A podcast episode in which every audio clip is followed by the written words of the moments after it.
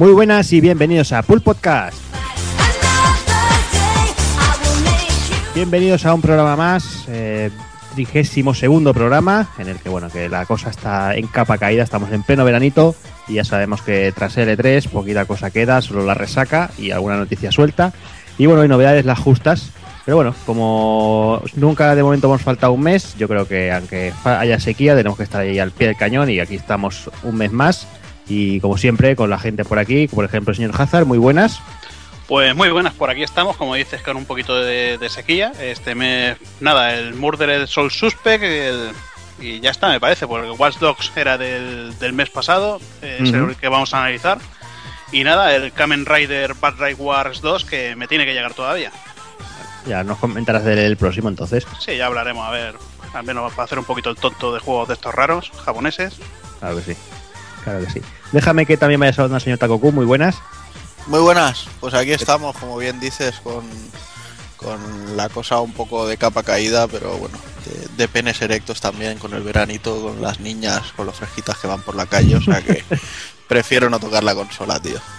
Eh, bien, ¿Qué le vamos a hacer? Luego se calienta. Exacto. ¿Todo bien, Takokun? Sí, por aquí esperando ya la futura quedada pulpera Muy para bien. hacer cositas ricas. Muy bien, muy bien. Pues déjame que también salude al amigo Doki Panic, muy buenas. ¡Ey! ¿Cómo estamos? ¿Y cómo que de capa caída de sequía? Si yo estoy contentísimo con mi Another World. ¿Qué más puedo pedir? ya que no puedo jugar a la palita y estas cosas, pues por lo menos, oye, mira, estoy entretenido con un juego que ya habré comprado unas 20 veces, creo. Bueno, ¿Tiene, tú nada, tú la ¿tiene palita, pala la edición? ¿Eh? ¿Tiene pala tu edición? No tiene para, me la imagino. Sí, para enterrarla en el desierto con el ET. Claro que sí. Anda que, anda que. Y, Nada más de uno se enterraba yo, cabrones. y esperando que llegue ya el fin de semana pulpero, que ya hay ganas de salir un poquito de aquí de, de Invernalia, un poquito para ir a disfrutar un, un- No os de olvidéis de la pala de plástico, ¿eh? A la playa. No te preocupes. Y los manguitos para ti, no te preocupes, Eli. Bueno, aquí tengo por ahí, muy buenas, señor Evil. Muy buena. Yo ya, ya sabes, me he metido por ahí ya a trolear Siempre. un poco, pero bueno, es que lo merecen, tío. La Noter Bueno. World, tío. Es un juego de, de siesta veraniega, tío. De ahí. Puto ignorante, tío. Es que. si lo hago para hacerte rabiar, hombre. Si a mí me gusta el juego, pero una vez me lo pasé, pues ya no tengo ganas de volvérmelo a pasar, no sé. Ah, pero conseguiste pasártelo. Yo sí, hombre, por supuesto. Hay que tener mucha paciencia, pero bueno. Y sabérselo luego todo, pero es lo que te dije, que pierde mucho el factor sorpresa una vez pasado. Ahí me va más la, me va más la acción, tío. A mí me pasa eso con los Oye. Mario. Me pasé el de NES y ya paso de pasarme el último. Que es lo mismo. Tú, tú eres un bicho, un bicho raro, una cosa aparte, tío. Vives Ya. en otro mundo. Ya te desvelaron una vez que la princesa está en otro castillo y ya... Sí, por eso digo. Sí, Sí, versión pagafanta, claro. hombre, Mario. que la princesa se va con el browser, sí, ya sabemos. El browser. El browser, el browser. Eso, eso, ese es uno de los plásticos de comida que te ponen ahí en el buffet libre, ¿no? En el, en el King Walk ese. Sí, se va con el Internet Explorer. Sí, el browser. Qué cabrón. En fin, Leo, vamos que está aquí, las lanzas están en alto, vamos a ir al lío porque si no aquí va a llover, va a llover la sangre.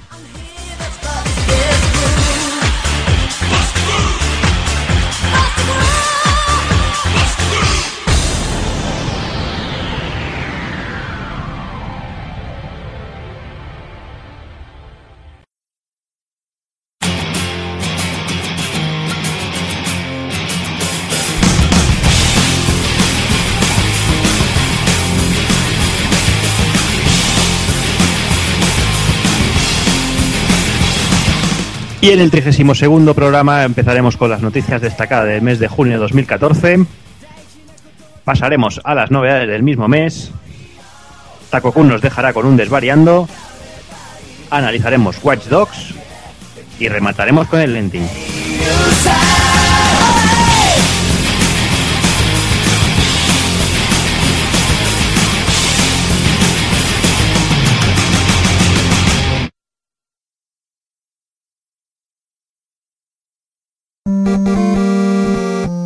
pulpofrito.com.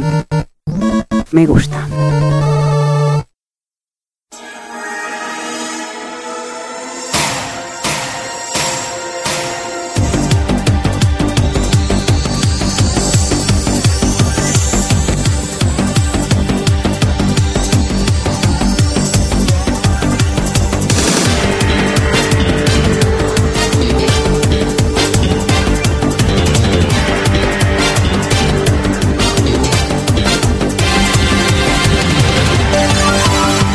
Comenzamos las noticias con una noticia un tanto ambigua, pues se puede tomar por, por varias formas. Y es simplemente que, como todos sabréis seguramente, es que Capcom eh, ya puede ser comprada a través de una nuevo Bastille. Hasta hace poco, eh, Capcom tenía una cláusula en un seguro que impedía que, la, que la compañía fuera comprada desde un grupo de inversores o de, una, o de una compañía. Eh, básicamente lo que han dicho, que bueno, que es eso, que quitan esta cláusula, que estaba hace cuatro años en funcionamiento, creo, no, un poquito más, creo que de 2008, porque, bueno, básicamente no ha habido, no tenían, no hay, no hay beneficios y los inversores eh, ahora quieren este, quitar esta cláusula, pues imagino, por si viene alguna compra de fuera con unos cuantos milloncejos bajo el brazo, que- que puedan comprarla y ellos recuperar dinero. Además de todo esto, tenemos también, como, sabe- como hemos visto, en el pasado de 3 Capcom ha pasado sin pena ni gloria, básicamente ni, ha pasado, podríamos decirlo. Y para rematarlo, eh, una de las principales cabezas visibles, eh, Yoshinori Ono, ha anunciado también que dejaba la presidencia de Capcom Vancouver.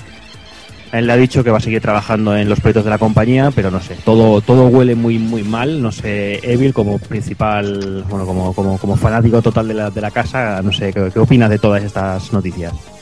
Hombre, pues que estamos con un caso como el de Konami, que Capcom ya no es lo que era, directamente. Te puede sacar el Street Fighter nuevo, pero ya es que no lo hace ni ella, lo hace Dims. O sea que es, es brutal, tío. No sé, me parece algo brutal. Y desde hace mucho tiempo parece que la dirigen los trajeados y que no hay verdaderas cabezas pensantes y gente que saque videojuegos de verdad.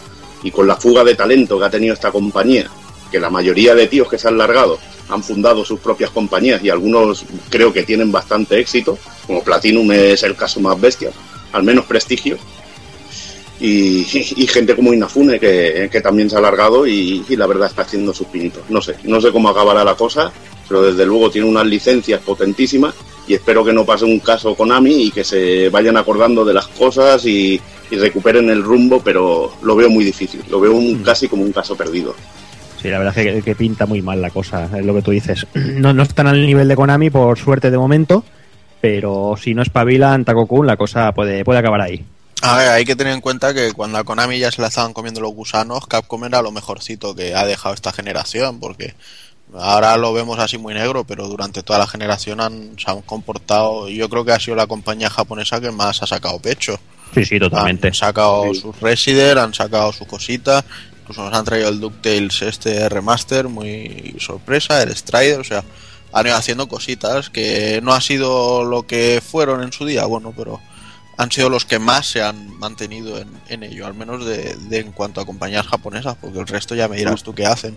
Putas Bueno, mierdas, Namco, putas mierdas para móviles.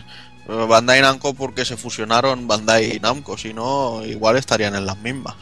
Y porque, Pero bueno, y porque tienen empezó, Ban- Bandai- empezó muy fuerte, Juanan, perdona Sí. que te pipe. Eh, Sí, empezó muy fuerte, la generación empezó con juegos muy rompedores y muy buenos, pero es que se ha ido diluyendo como un azucarillo y ha hecho cantidad de, de cosas que la verdad no son dignas de ella. Juegos que realmente antes Capcom para mí era sinónimo de calidad y ahora de vez en cuando te encuentras cosas mediocres, tío. Y a mí que, saque, que me saque Capcom un juego como Dark Void, tío, a mí me, me raya mucho, tío. Yo antes Pues ese, compraba. ese juego fue simplemente- Inafune, por ejemplo, o sea, fue una, Sí, bueno, pero una una perrería suya.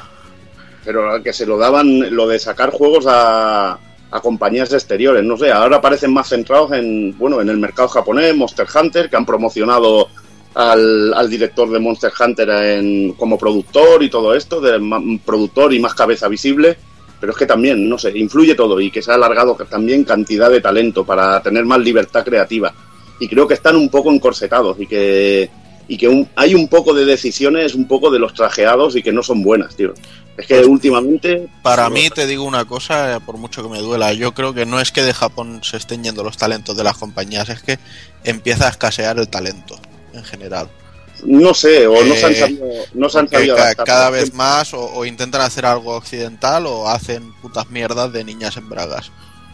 En general, o sea, poco más sale de Japón a día de hoy. No sé yo creo que el talento el talento está ahí no sé Y, yo vol- y volviendo y volviendo a lo que decías antes, por ejemplo, sí, o sea, Bandai Namco se han mantenido fuertes, pero hay que tener en cuenta que Bandai Namco sacan como 30.000 juegos de licencias chorras que tienen de, de la propia Sí, Bandai, de, de mangas y animes y, y bizarradas que aunque sean basura y juegos hechos peores que los indigentes de aquí de, de Occidente que venden chorrones solo, solo por los niñatos que están enfermados y, con las plataformas de, de Gris y todo esto pues también, o sea Bandai Namco tiene mucha fuerza y bueno, Capcom yo creo que han hecho las cosas muy bien, o sea yo miro el Dragon's Dogma y miro cosas así y digo pues oye ojalá alguna otra compañía se hubiera comportado así también, ¿no? No sé, a mí Dragon Dogma la verdad es que no me dejó, me gustó, me gusta, está bien el juego, pero me deja un poquito frío. Yo espero más de Capcom, no sé.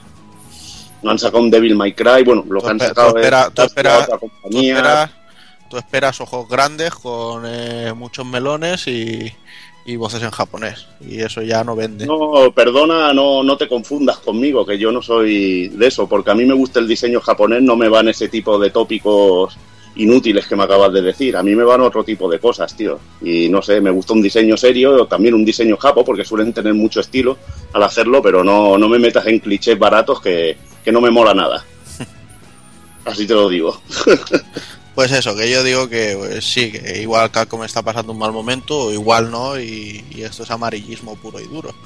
Yo Sí, creo, bueno, que, yo, creo, yo creo que le tenemos que dar de tiempo hasta el Tokyo Game Show, que puedan presentar cosas en casa, y si no lo hacen, pues ya empezar a pensar que sí que algo pasa, porque incluso antes eh, tenían su propio Captivate cada año, donde presentaban las cosas, luego ya dijeron, no, no, lo dejamos y lo presentamos en, en los diferentes eventos. No me extraña, si es que ni, ni presentas. Entonces, Es que también, eh, perdona Juan, en el problema también que veo es que han, este, han externalizado todo, tío. Que ya lo que es dentro de Capcom misma hacen poquita cosa. Ah, pero eso es el legado de Inafune. Sí, mm, bueno, el legado de... ¿Tú crees que él era el responsable de todo eso? No sé, Eh. él quería hacer Megamans y cosas así con el equipo interno y no los hizo. No Sí, le dejó la compañía. Pero él fue el que externalizó todo, el que montó Capcom Vancouver y Bueno. pidió lo- el de Rising Sí. 2, el que Sí, mandó el Dark eh, Void, el- los Que planes. han dejado, han dejado también de lado de sacar productos suy- muy suyos y, y desde dentro de la compañía, salvo Monster Hunter, que bueno, es un éxito al nivel comercial, no se le puede decir nada. A ver, yo creo que han, han sido los que han sabido verle las orejas al lobo. Han dicho o hacemos mierdas para móvil o hacemos cosas para Occidente, porque en Japón las consolas de sobremesa se van a vender de aquella manera. Y para portátil no nos sale a cuenta programar. Y han dicho, pues vamos a intentar hacer cosas para los occidentales. Bueno, yo creo que al final el Clip Brzezinski este, el, el de Gears of War, ahora que vuelve al ataque, A ese a ver Eh, si le da un algo y, y se vuelve este- a su casa. este que, este que decía que le dieran la licencia de Resident Evil, que él haría un Resident Evil como hace falta, eh, a ver, ahora este tío a ver si se atreve a comprar la compañía. No creo, porque haga- compañía de esta que va a montar, Como haga, un guion, como haga un guion tan bueno como el del Gears of War 2. María. No. pero igual el guionista no sé. ¡Joder! ¡Joder! Doki, no sé si tú quieres opinar. No, pues es que poco más puedo, puedo, puedo añadir. Realmente estoy totalmente de acuerdo con lo que se ha dicho, o sea que tampoco puedo, puedo aportar nada más.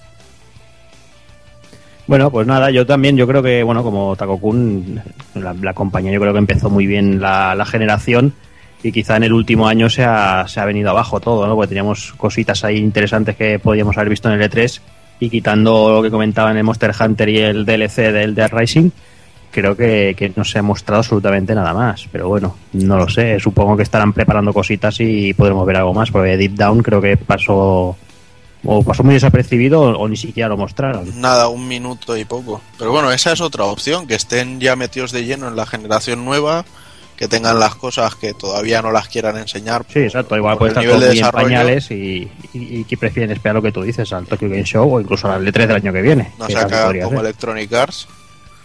Mm. Sí, sí. Hombre, antes de que demuestre un Resident con la pinta del del este, ¿cómo se llama ahora? Del Mirror's Edge, que está- se, veía, se veía todo el cartón. no, claro, no me imagino. o, o el prototipo ese de Criterion. Sí, sí, sí. No sé, porque habrás que enseñar eso y no enseñar nada, básicamente es lo mismo. Pero Sí, bueno, porque, porque el Mirror Edge, yo, si me lo vendes con que era el, el del primero, yo me lo hubiera querido igualmente. ¿eh? sí, sí, o el juego para móviles o lo que quieras, y da Sí, igual. Pueden haber dicho que era cualquier cosa. Pero bueno, lo dicho, yo creo que, que bueno, que por el, por el bien de todos esperamos que, que den señales de vida prontito y nos, nos muestren alguna cosita y no bueno y, y que veamos que siguen ahí, vamos. Y vamos de una compañía en posibles apuros, en una que parece ser que sí que está con bastantes apuros y es si hablamos de Crytek. Eh, según un artículo llamado Los buitres vuelan sobre Crytek de la revista alemana GameStar, Crytek parece que está por una- pasando por una serias dificultades económicas. Eh, todo esto se basa en testimonios de ex empleados que dicen que las ventas de últimos juegos han sido mucho más bajas de lo esperada y se está hablando de que bueno que se rumorea que estos empleados han empezado a tener retrasos con las nóminas y que muchos se han empezado a alargarse y a buscar faena en otro sitio. También se dice que el que Rise tampoco ha tenido las ventas esperadas y según todo lo que bueno todo lo que rodea al juego ha sido todo muy desastre. Tampoco por lo que parece, pues para lo que parecía que sí que Microsoft iba a pagar el desarrollo de la segunda parte, pues parece que, que va a ser que no, que, que no hay desarrollo de momento, no hay nada, hay, reuniones, pero todavía no hay nada firmado. Y además esto se suma que tampoco están teniendo demasiado éxito con, con su motor gráfico, que no, no acaba de, de- de venderse todo lo bien que ellos esperaban. No sé, todo quizás todo un poquito... Todo se ha hecho todo una pelota. No sé si alguien quiere cont- con- contar algo de esto, comentar algo. No sé, yo creo que, yo creo que también se, yo creo que también se puso mucha esperanza en su momento y se hizo mucho hincapié también en toda la tecnología y todo lo que rodeaba un poquito a Rise. Y yo creo que es un juego que nació bastante muerto y sobre todo eh, muy apedreado y lapidado sobre todo por la por la crítica en todos los lados, porque es un juego que a mí se Mm. me han quitado las, las ganas de probarlo únicamente de, de leer tanta mierda y escuchar tanta mierda en todos los lados. Y realmente, pues eso me ha empujado a que yo, que tengo una Xbox eh, One realmente sin juegos, no quiera comprar este juego hasta que no lo vea en un cajón a 9 euros o 10 euros, siendo un título de lanzamiento. No sé, ese tipo de cosas yo creo que, que, que hunden mucho una, una compañía y más con un juego que yo creo que tenía muchas esperanzas puestas en él. Pero ya no solo eso, o sea, Rise, recordemos que nació para 360, para Kinect y lo tenían muy avanzado y lo tiraron a la basura para volverlo a empezar para la One, o sea, o reutilizar las cosas, vaya, y al final ha salido un juego muy genérico, o sea, a mí me dices que este me tiene que sustituir a un God of War y te digo, pues no. ¿Sabes? Porque te puede gustar más o te puede gustar menos, pero como mínimo el God of War tiene, tiene una seña de identidad que el Rise pues no, no ha sabido tenerla. ¿Ha habido errores a nivel artístico? Pues seguro, pero no sé, yo creo que el juego es bastante correcto. ¿Qué pasa Sí, que, pero bueno, es eh, le sufre también un poco lo que comentabas, que un juego que va a salir para una generación, se retrasa, cambia de formato, ahora lo vamos a hacer para Kinect, luego lo volvemos a cambiar, lo retrasamos para una nueva generación, le quitamos el Kinect y le ponemos un, pues no sé, ese tipo de cosas hacen que un juego vaya sufriendo, vaya sufriendo, vaya cambiando de manos y vaya siendo un producto, pues no sé, yo a mí me sigue apeteciendo jugarlo, pero eh, esperaré hasta que esté a cuatro duros, sinceramente, no, no me quiero gastar Parece- 60 euros en un juego Lo- así. con lo que se cuenta parece un Castlevania, un Mercury Steam esto, tío. un rollo lo que pasó con el Castlevania en los No, Shadow, yo, yo lo que oigo a todo el mundo que gráficamente es muy guapo, que está muy bien, que es muy impresionante, Sí, pero que sí, luego es que a, digo. a nivel de juego que es un Es machacabotones y que te lo puedes pasar simple. apretado todo el tiempo un botón, ¿sabes? Sí, es muy simple, sí. Eso es lo que lo mismo que me han comentado a mí, que es muy simple, que está divertido, pero para no gastarte mucha pasta en él. De Eso todas una- maneras, también no hay que olvidar que Crytek no es solo Rise. Y además el, el Rise en teoría solo ha financiado Microsoft, o sea que tampoco les tiene que haber supuesto a ellos más pérdida que, que el no obtener unos beneficios bestias. Sí, yo creo que Pero- más viene el problema por el tema del motor gráfico, creo yo. Eh, sí, el. CryEngine, porque bueno, ahora todo el mundo tira ya de Unity o, o de co- otras cosas. El CryEngine no lo quiere demasiada gente. El Unity es más barato y puedes Claro. portearlo a todos lados sin ningún problema. Para hacer jueguecillos así normales te, te va a ser más resultón. Y supongo que el engine de esta gente tan bestia pues debe costar lo suyo. Y además a Ah, nivel a bueno. nivel de desarrolladores tienen a mucha gente y realmente que han hecho los Crisis y el Rise, o sea, tampoco tienen un, un palmarés de juegos bestia. Quizá tengan más títulos, no lo sé, pero Sí, alguna cosita más hay. si, si no los conozco es porque tampoco habrán sido una cosa bestia. Entonces, no sé. Que tengas a 500 personas haciendo el Crisis y después se tiren tres años sin hacer nada, pues lógicamente el dinero se acaba. Está claro. Sí, sí, está claro que bueno, que es lo que hemos hablado muchas veces, ¿no? Que el desarrollo, que el desarrollo de, de hoy en día que la mayoría son súper caros y son multimillonarios y bueno, claro, si no se vende lo que se tiene que vender, pues las pérdidas están ahí. Claro, mira, por ejemplo, los de Artaik también han cerrado ya directamente. Mm. Los del Murdered Souls Aspect este. Ujú. Han sacado el juego y a las dos semanas han, han echado la cortinilla en las oficinas. Ya están, Han hecho un, un Están- Remember Me, ¿no? están vendiendo todo. Ya ves. Que eso sí que me dieron pena. Los. Pero bueno, como siempre decimos, el que manda es el mercado, si no se vende no hay dinero, no hay, no hay beneficios, pues es lo que hay. Si ahí tienen que chapar, no se puede hacer mucho más que si realmente os gusta el juego, pues comprarlo y intentar apoyarlo. Pero bueno. Vamos, vamos con la siguiente, si nadie tiene más que añadir. Y vamos a hablar un poquito de White Dogs antes del- de, de analizarlo. Vamos a hablar sobre el famoso tema del downgrade, que como ya seguro que habéis leído y escuchado en 50.000 sitios, pues hace unos días los modders descubrieron los archivos de las opciones gráficas ocultas que transforman el juego a aquel, aquella demo que nos sorprendió a todos en, en el E3 del 2012, siempre hablando de, de la versión de, de PC. Además, un poco más tarde, unos días después, Ubisoft, mediante el equipo de desarrollo, decidió dar unas explicaciones de bueno por qué se utilizaron esos archivos y responde a bueno a las acusaciones de, del downgrade gráfico que, es más que evidente. En palabras de, la gente de Ubisoft, dicen: El equipo de desarrollo está completamente dedicado a sacar el máximo partido de cada plataforma, por lo que la idea de que íbamos a rebajar de forma expresa la calidad es contrario a todo lo que nos hemos, pro- hemos propuesto alcanzar. Probamos y optimizamos nuestros juegos para que cada plataforma en la que son lanzados luchamos por, el mejor, por la mejor calidad posible. Efectivamente, la versión de PC eh, incluye algunos archivos viejos, ajustes de configuración no utilizados que han sido desactivados por una variedad de razones, incluyendo los posibles impactos sobre la fidelidad visual, la estabilidad, el rendimiento y la calidad general del juego.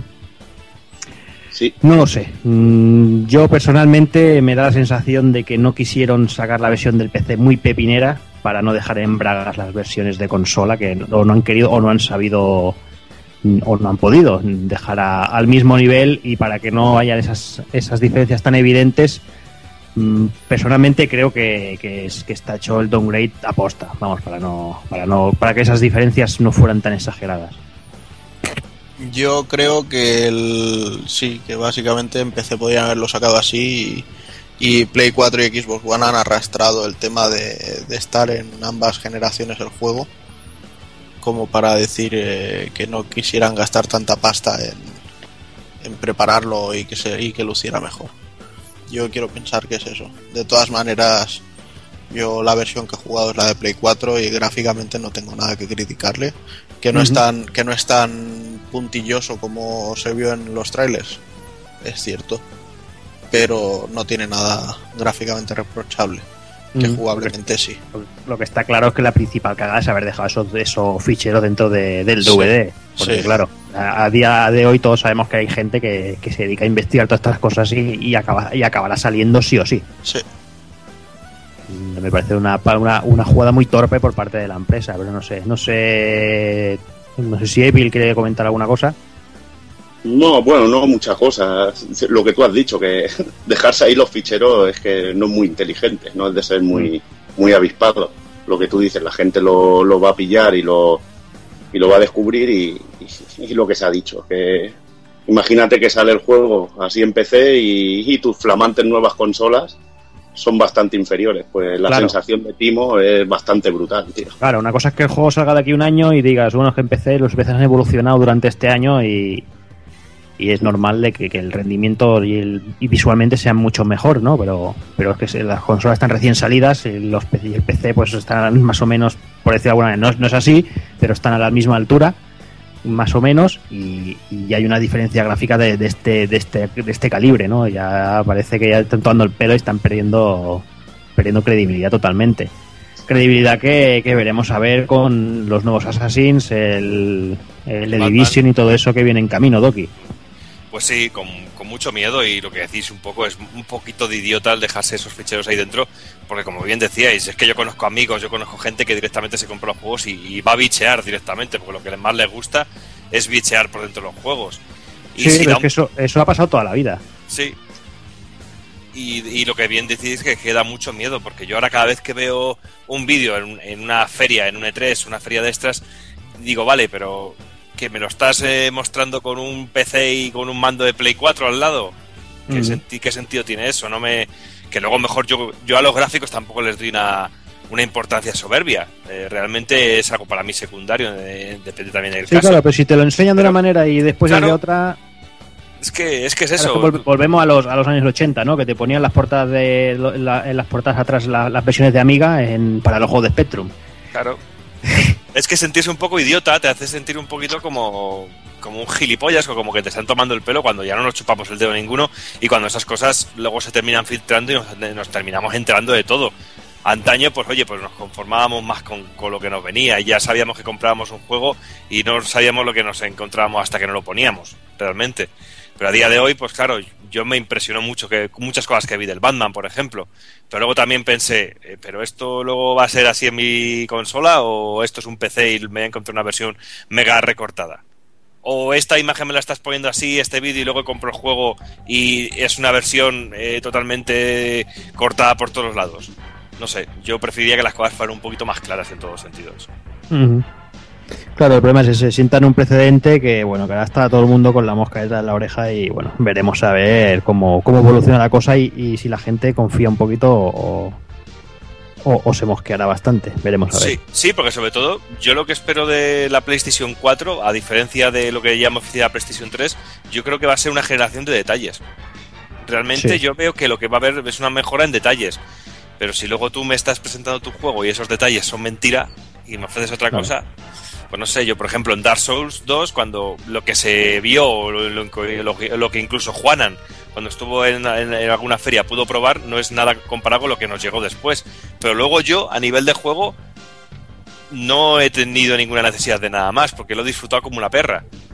¿Sabes? Pero es un poco Mm. la sensación esta que tienes de, de engaño y de ver algo y decir, bueno, pues no me lo espero de esa manera, porque sé que va a haber luego un recorte de alguna manera.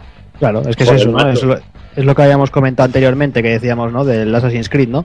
Que en el tráiler, el primer tráiler, te ponen, aquí llega la, la, gen- la nueva generación de verdad, ¿sabes? Pero claro, ahora ya estás ahí y, y, y- y créetelo, ¿sabes? Que los vídeos que vimos de Unity son, son ciertos corriendo en, en consola. No, que iba a entrar para decirle a Doki, macho, tú tendrías que estar acostumbrado, tío. Que has tenido un Spectrum, tío, te han timado miles de veces, tío. Pero, ya tuvo que salir, tío.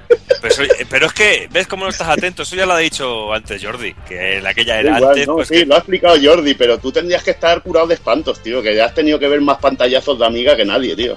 No, de amiga, no. bueno, sí, es cierto, de amiga sí. de que yo, yo veía 800 mil millones de colores y luego tenía dos. El blanco y el amarillo, el negro y el amarillo, el azul y el amarillo. Pero bueno, oye, Ah, no podía dejar la oportunidad de trolearte un ratito, Doki. que ya te, coge- ya ya lo te- sabes. ya- ya te cogeré el viernes, no te preocupes. En fin, bueno, veremos, veremos cómo va evolucionando todo el tema también de este y veremos, ya te digo, ya conforme vayan apareciendo los, los juegos, veremos si realmente nos están engañando, si nos están diciendo la verdad o no. Y vamos ya con la siguiente noticia, es un- simplemente un ranking que, bueno, eh, para ir finiquitando ya el E3 definitivamente este año, la Game Critics Awards ha entregado los premios de los mejores juegos del E3 sobre todo el listado es un poco extraño, pero sea, hay que remarcar que solo se podían votar a juegos que estuvieran jugables durante el evento. Así cosas como, como Metal Gear y estas cosas se quedaron fuera de las votaciones. Con lo cual la cosa quedó como mejor juego Evolve, eh, mejor juego original No Man's Sky, mejor juego de consola Evolve, mejor juego de portátil Super Smash Bros. 3DS, mejor juego de PC Tom Clancy Rainbow Six Siege, eh, mejor hardware el Oculus Rift, mejor juego de acción Evolve, Mejor juego de acción y aventura Batman Arkham Knight. Mejor RPG Dragon Age Inquisition. Mejor juego de lucha Super Smash Bros. para Wii U. que manda huevos. Mejor juego de carreras de Crew. Mejor juego deportivo en HL 2015, que también manda cojones. Pues, Canela fina. Mejor juego de estrategia el Civilization Beyond Earth. Eh, Mejor juego social barra casual Mario Maker.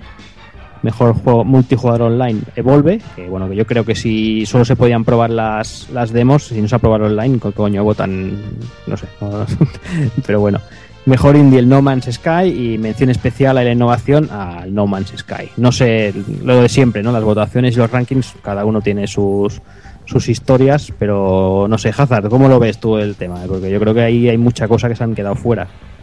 Pues la verdad que mucho, mucho Super Smash Bros. Los juegos de los muñequitos, esto de Nintendo de toda la vida. Ahora con-. Sí, bueno, el Evolve este es que tampoco me parece que es el de los zombies este, bueno, de los del Left 4 Dead, Sí, que es que tampoco he visto 4 Dead, nada, que me parece es que ya te digo, el E3 pasé de to- olímpicamente de todo, no vi nada. Vi un par de vídeos sueltos, lo que me interesó y, y la mayoría de juegos, el No Man's Sky me parece me suena del año pasado y que era un juego interplanetario de estos, pero Sí. pero nada sí. más. Y no sé ni, ni cómo eso ha llegado a, a mejor juego original. Mm. Será será porque nadie ha jugado al, al Star Wars de Amstrad ni, ni Spectrum. porque me parece a mí que el juego es, es igual. Y nada, pues me falta aquí, por ejemplo, el de Witcher, el de Witcher 3, que supongo que no estaría No jugable. era jugable el de Witcher, igual Sí. que el Metal, igual que no me acuerdo cuál era el otro. Y nada, es que no, no me falta nada. es- es lo que comentaba, ¿no? no solo se pueden votar en juegos jugables en durante el evento, pero claro, eh, y, y haces una, una categoría de modo online, es que es absurdo. es que no- Claro, pero eh, bueno, también hace una categoría de mejor juego. eh, ¿Mejor juego de qué? Si solo habrá jugado como mucho media hora, dos horas. Sí, sí. Tampoco bueno. puedes juzgar un juego, porque por ejemplo, el Watch Dogs es una puta mierda de principio a fin, y hay otros juegos que. hay otros juegos que, bueno, que, que en una hora ya, ya disfrutas de él. Sí, sí, Bueno, no sé. está claro. Takokun, Yo oficialmente me, me- me cago encima de esta lista. O sea, lo- los críticos de esto deben de ser tullidos o algo así porque tienen problemas cerebrales. A ver, yo, eh, para mí, el, por ejemplo, por poner un simple ejemplo, el Dragon Age Inquisition eh, me parece lo más soso que he visto en mi vida. pero tú sabes si había algún RPG más en el Es E3. que yo creo que, que era solo Lords of the Fallen era jugable allí Sí, y la demo que se ha visto es bastante buena e interesante. ajá. por poner un ejemplo. Y no sé, tanto Evolve, tanto Evolve. Bueno, pero tú piensas que era el único de EA que tenía un poquito de gráficos. Yo creo que esto es eso, es la pasta que cada uno ha puesto. Porque mejor juego de PC, el, el Rainbow Six Siege.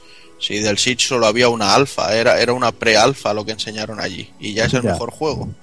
Hombre, por lo menos se veía el cartón, tío, siendo una. Y el, y el NHL 15, o sea, un puto juego de hockey de mierda. Bueno, estás en Estados Unidos, tío, es normal también, ¿eh? Por eso te digo que está, está las listas Vale, en general me las paso por, por el escroto, pero esta todavía más. Y lo del No Man's Sky, a ver, yo entiendo que es muy original el, el planteamiento que quieren hacer de que todo se vaya creando en tiempo real y de que puedas ir investigando los planetas y todo eso, pero personalmente no me llama.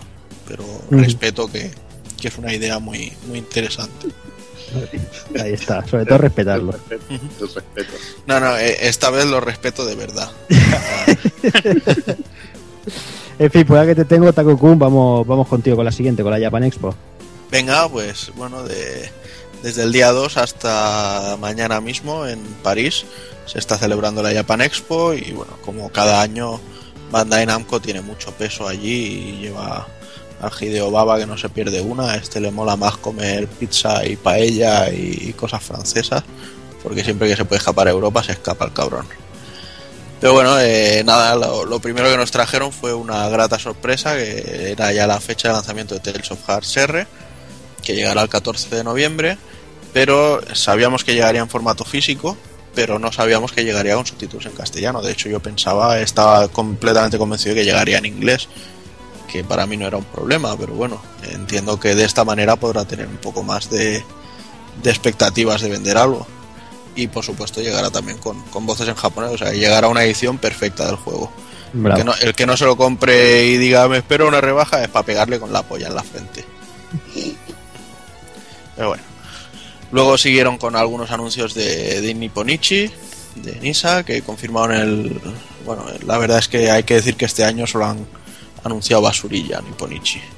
El Criminal Girls Invite Only, que es un, un port remake eh, mejorado del, del primer Criminal Girls de PSP llegará en primavera de 2015 y se supone que también podrás azotar a las, a las protagonistas. Establecido. ¿Qué quieres? Habrá que comprar una Vita al final, me veo, porque con la mierda de la Vita TV, poca, poca hostia le puedo dar. a- Sí, como le pegues a la tele la rompes. Te veo dándole pollazo a la tele. No, tío, que la tengo colgada en el techo y es un poquito difícil. A menos que haga el pino puente o lo que sea. y bueno, y también para PS Vita, aunque este sí que es solo en formato digital, cosa que le veo bastante lógica. Han anunciado el Jotaru no Niki, que parece que es una aventura de estas de que vas guiando la mariposilla esa que acompaña a la niña. La verdad es que no, no le veo nada muy atractivo a este juego, pero bueno. Y como decía, estos dos títulos son para PS Vita, el primero en primavera de 2015 y el segundo a finales de este año. También han confirmado para 2015 el lanzamiento occidental de Awaken Fate Ultimatum, que bueno, es la, segunda parte del... Ah, no me, no me acuerdo del nombre, del que salió en Play 3, el Fate eh, no sé qué.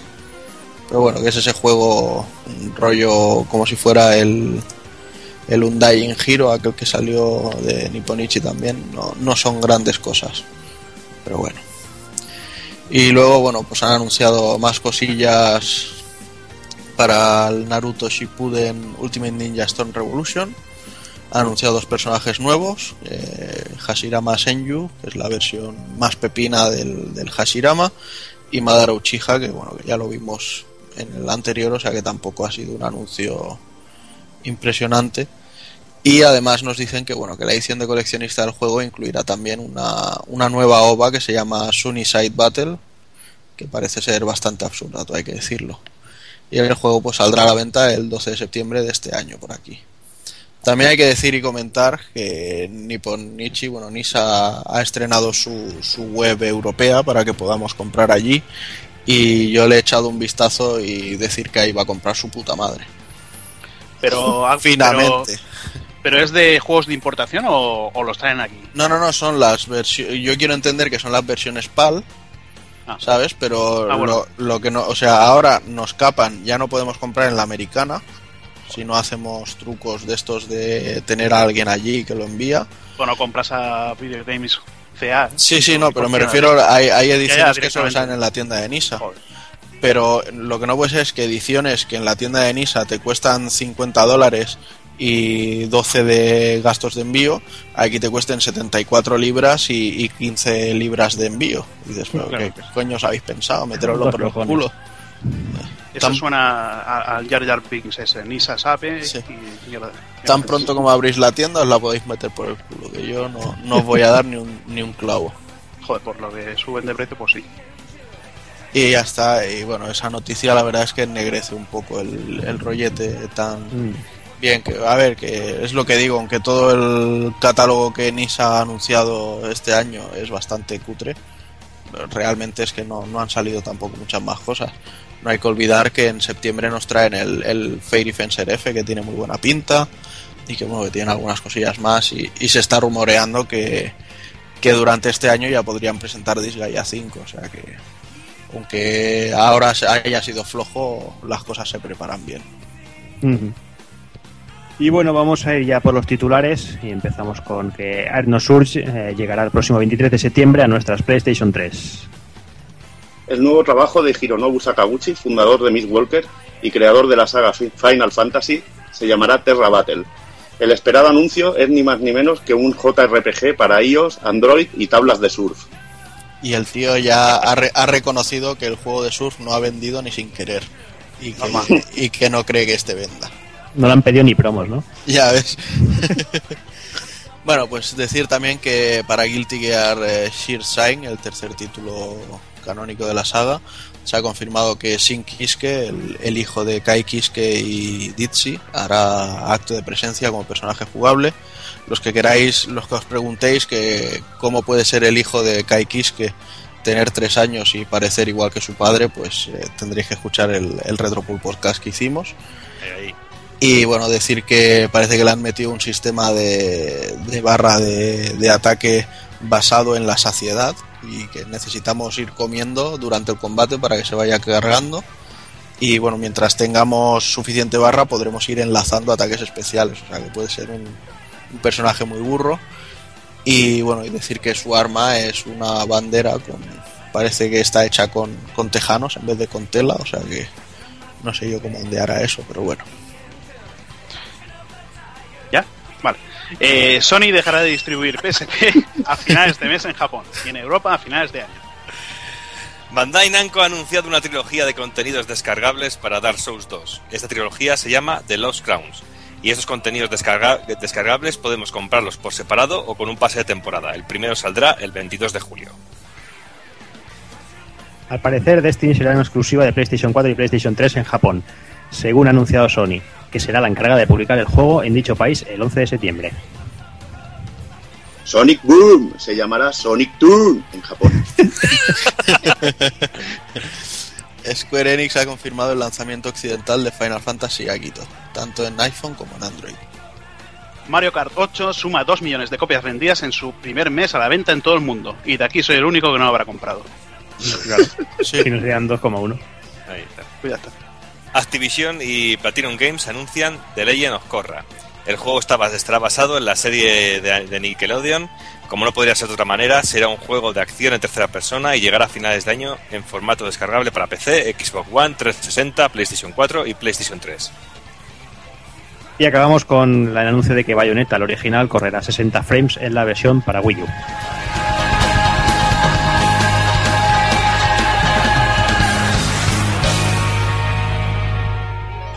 Y para finalizar las, las noticias, eh, he decidido hacer una nueva sección, una sección que, que me ha gustado, la, he querido titular Patada en los cojones del mes, lo que viene a ser un tirón de orejas, pero al estilo pulpero. Y en esta ocasión eh, me traigo un par de, de patadas en las pelotas, que, porque se lo merecen.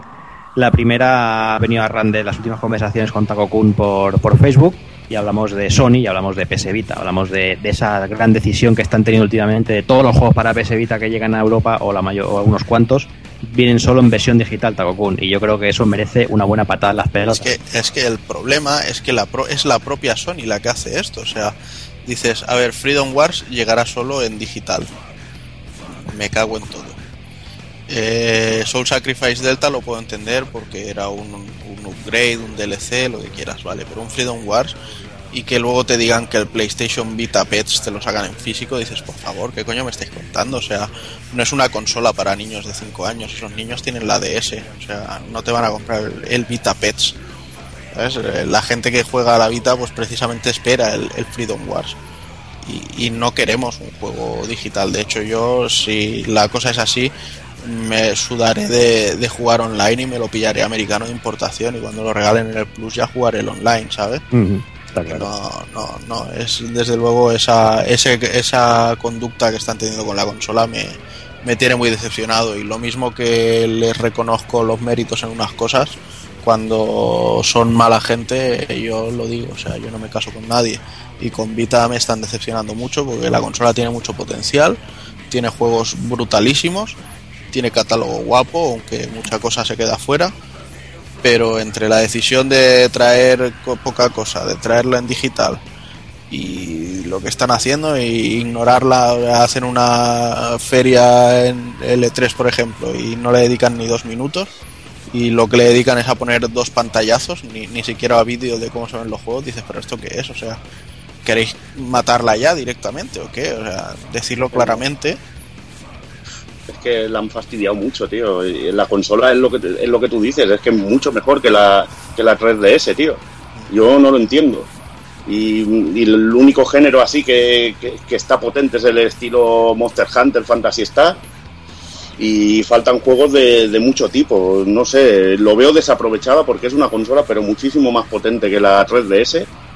Y luego para jugar online es cojonuda, que tiene su chat de voz ahí que va perfecto no sé, malas, mal marketing, porque ves cómo está haciendo las cosas Nintendo y es que lo está haciendo mejor. Y cuida Sí. bien a su consola, dándole su- sus juegos ahí, sus exclusividades, presentándolas ahí como si fueran de consola grande. Eh, Y le está dando un trato más o menos igual, o incluso a veces mejor que a la Wii U. Y sin embargo, y sin embargo Sony pues la está dejando a la, a la PS Vita lo que tú, lo que estu- estuvimos hablando, que la- un complemento para jugar remotamente a la Play 4, que es lo que me dijiste en sí. Pues sí. Sí, es que parece que es eso, que si no hubiera sido por, por tener ese- el remote play ese que quieren hacer como con, con como Wii U, parece ser que, que darían la consola por muerta, porque es que realmente ni hay, ni hay anuncios, ni hay grandes juegos y, y tampoco se esperan, y los pocos que van saliendo te los sacan en digital, en descarga aquí en Europa. No sé, la verdad es que no entiendo, no entiendo para nada la, la filosofía que están tomando con, con Vita y me da la sensación de que la, la- la están matando ellos mismos. desaprovechando Es que un montón de E3, oportunidades. tío, en el E3 menos sacarse la chorra y van a mostrar Gravity Rush y cosas guapas, tío. Que la- ta- que también hay que decir que Sony a PSP también la mató desde el primer día. Sí, sí, sí. fue no, sí, fue que está a, ra- a raíz del resto de compañías porque para mí PSP es un maquinón y, y posiblemente es una de las consolas en las que más haya disfrutado horas con muchos juegos. Y ojalá la PS Vita me, me haga lo mismo que la PSP, ¿sabes? Pero jode que, que hagan ese trato. Mm. Y bueno, vamos con la segunda pata de las pelotas. En esta ocasión es para, para Sega, porque también lo comentábamos por, por vía interna. Eh, Sega, ¿qué cojones tienes de sacar en Europa Hatsume Miku y dejarte unos pedazos de títulos sin traer? Es que, es que hay que ser hijo de puta. O sea, lo siento ser tan, tan mal hablado, pero es que no tengo otra cosa más que, que pueda decir, Evil. Es que me sacan Hatsume Miku y se quedan cosas como como los Yakuza por ahí perdidos y, y esas cosas que dices, pero a ver, pedazo de perros. Eh, ¿Hatsume Miku tiene mercado en Europa? No sé, tío, no sé, pero es que se han quedado, ya se han quedado muchas cosas en Japón, tío. Se han quedado, no sé, Seven Dragon, se han quedado muchísimas, muchísimas cosas que no han traído aquí. El Fantasy Star, el, el online lo estamos esperando aún. Yo, No lo, de- yo lo del online lo puedo perdonar, pero como el Nova no venga, como el Fantasy Es que Star para Nova no venga, eh, es- para matar, tío. Para matar. tío. Es, es, no sé, una política, pero muy, muy chorra, tío. Los buenos juegos que pueden, pueden sacar se los dejan. Nos traen una cosa que, bueno, puede que esté de moda o que le guste a mucha gente. ¿Pero tú crees que aquí en. Europa se, se, se vende eso? O sea, ya salió una, una primera parte, creo, y esta es la segunda, ¿no? Si no... Pues no lo si entiendo. si ¿no? no voy equivocado. O sea, si ha salido una, una parte, o se deben de vender o, o no han, o no han calculado las ventas para sacar una segunda, una segunda parte. No sé, es que son cosas tan raras. Luego que juegos como Binary Domain no hayan tenido el éxito que debería haber tenido. Pero es que Binary, Domain no tuvo ni marketing. Porque, a ver, Es que eso es. de, un- de- de entrada no. yo, yo estuve incluso aquí en, en Barcelona, hicieron una presentación del Binary Domain y la persona que vino a hacer la presentación no sabía ni de lo que estaba hablando. O sea, eh, ca- cada vez que hablaba del, del, del Nagoshi eh, decía un nombre diferente. Dices, bueno, pues, pues si esto es la dedicación que tenéis para con vuestro producto, pues Sí, sí, no, no hace falta decir nada más. está claro. Hazard, ¿tú qué opinas? Tú que yo creo que tú juegas Hatsume Miku y esas cosas. Y también Pues los la- Yakuza. Eres parte implicada en, las dos- en los dos bandos, creo, ¿no? Pues la verdad es que sí, hombre, la verdad estoy disfrutando todavía de leasing para, para que vean lo que me dura todavía. Pero la verdad es que en el mercado del Hatsune Miku o hay más frikis como yo por aquí, que yo ahora mismo no lo compraría porque la verdad es un juego, a ver, es muy fácil porque tiene, tiene cuatro frases contadas con lo que tiene el Yakuza, que tiene un montón de historia, tiene un montón de secundarias y todo esto. Quizás por eso lo entienda más que, que traigan el juego porque les cuesta más, mucho más barato sacarlo. Pero mercado aquí, no sé, eh, no, le, no, le veo. no le veo tanto, no le veo tanto mercado como puede tener, como puede tener el, el Yakuza. Pero bueno, No, no, y aparte- igual. Y aparte, a ver, porque me parece que han anunciado ya el nuevo Yakuza para, para el año que viene, para Play 4 y también para Play 3. Ujú. Que, que- que otro que no va a llegar aquí, pero bueno, ya veremos a ver. Sí, no, a este ritmo me parece a mí que no veo. No volvemos un Yakuza más, vamos, ni, ni en broma. pero Todo aparte de, que, lo que hayamos Bueno. comentado, que, que en este momento, en, en un principio de generación y con el poco catálogo que hay, el Yakuza yo creo que hubiera vendido bien, pero bueno. Pues sí, lo podrían haber traído. Y aparte del Hatsune Miku, me parece que sale el 2 de, de PS Vita y Play, y Play 3. Y también me parece que una edición remix de, de Nintendo 3DS. Que es con muñequitos cabezones, o sea, todavía peor. Oye, igual algún bueno. día hacen un concierto ahí, yo que sé, en el Palo San Jordi o ahí en Madrid. Yo que Oye, a ver, que yo Hatsune igual- Miku igual. Yo igual por los juegos friki así me lo compro, pero. Pero bueno, yo compro cualquier mierda así japonesa, pero bueno. Pero que sí, que preferiría Yakuza, pero de, de calle. En fin, yo creo que lo vamos a ir dejando por aquí. Quedan apuntadas esas patas en las pelotas, que se las apunte Sony, se las apunte Sega y veremos a ver a ver cómo evoluciona la cosa porque no tiene, tiene una pinta muy rara todo. En fin, vamos, vamos señores con las novedades.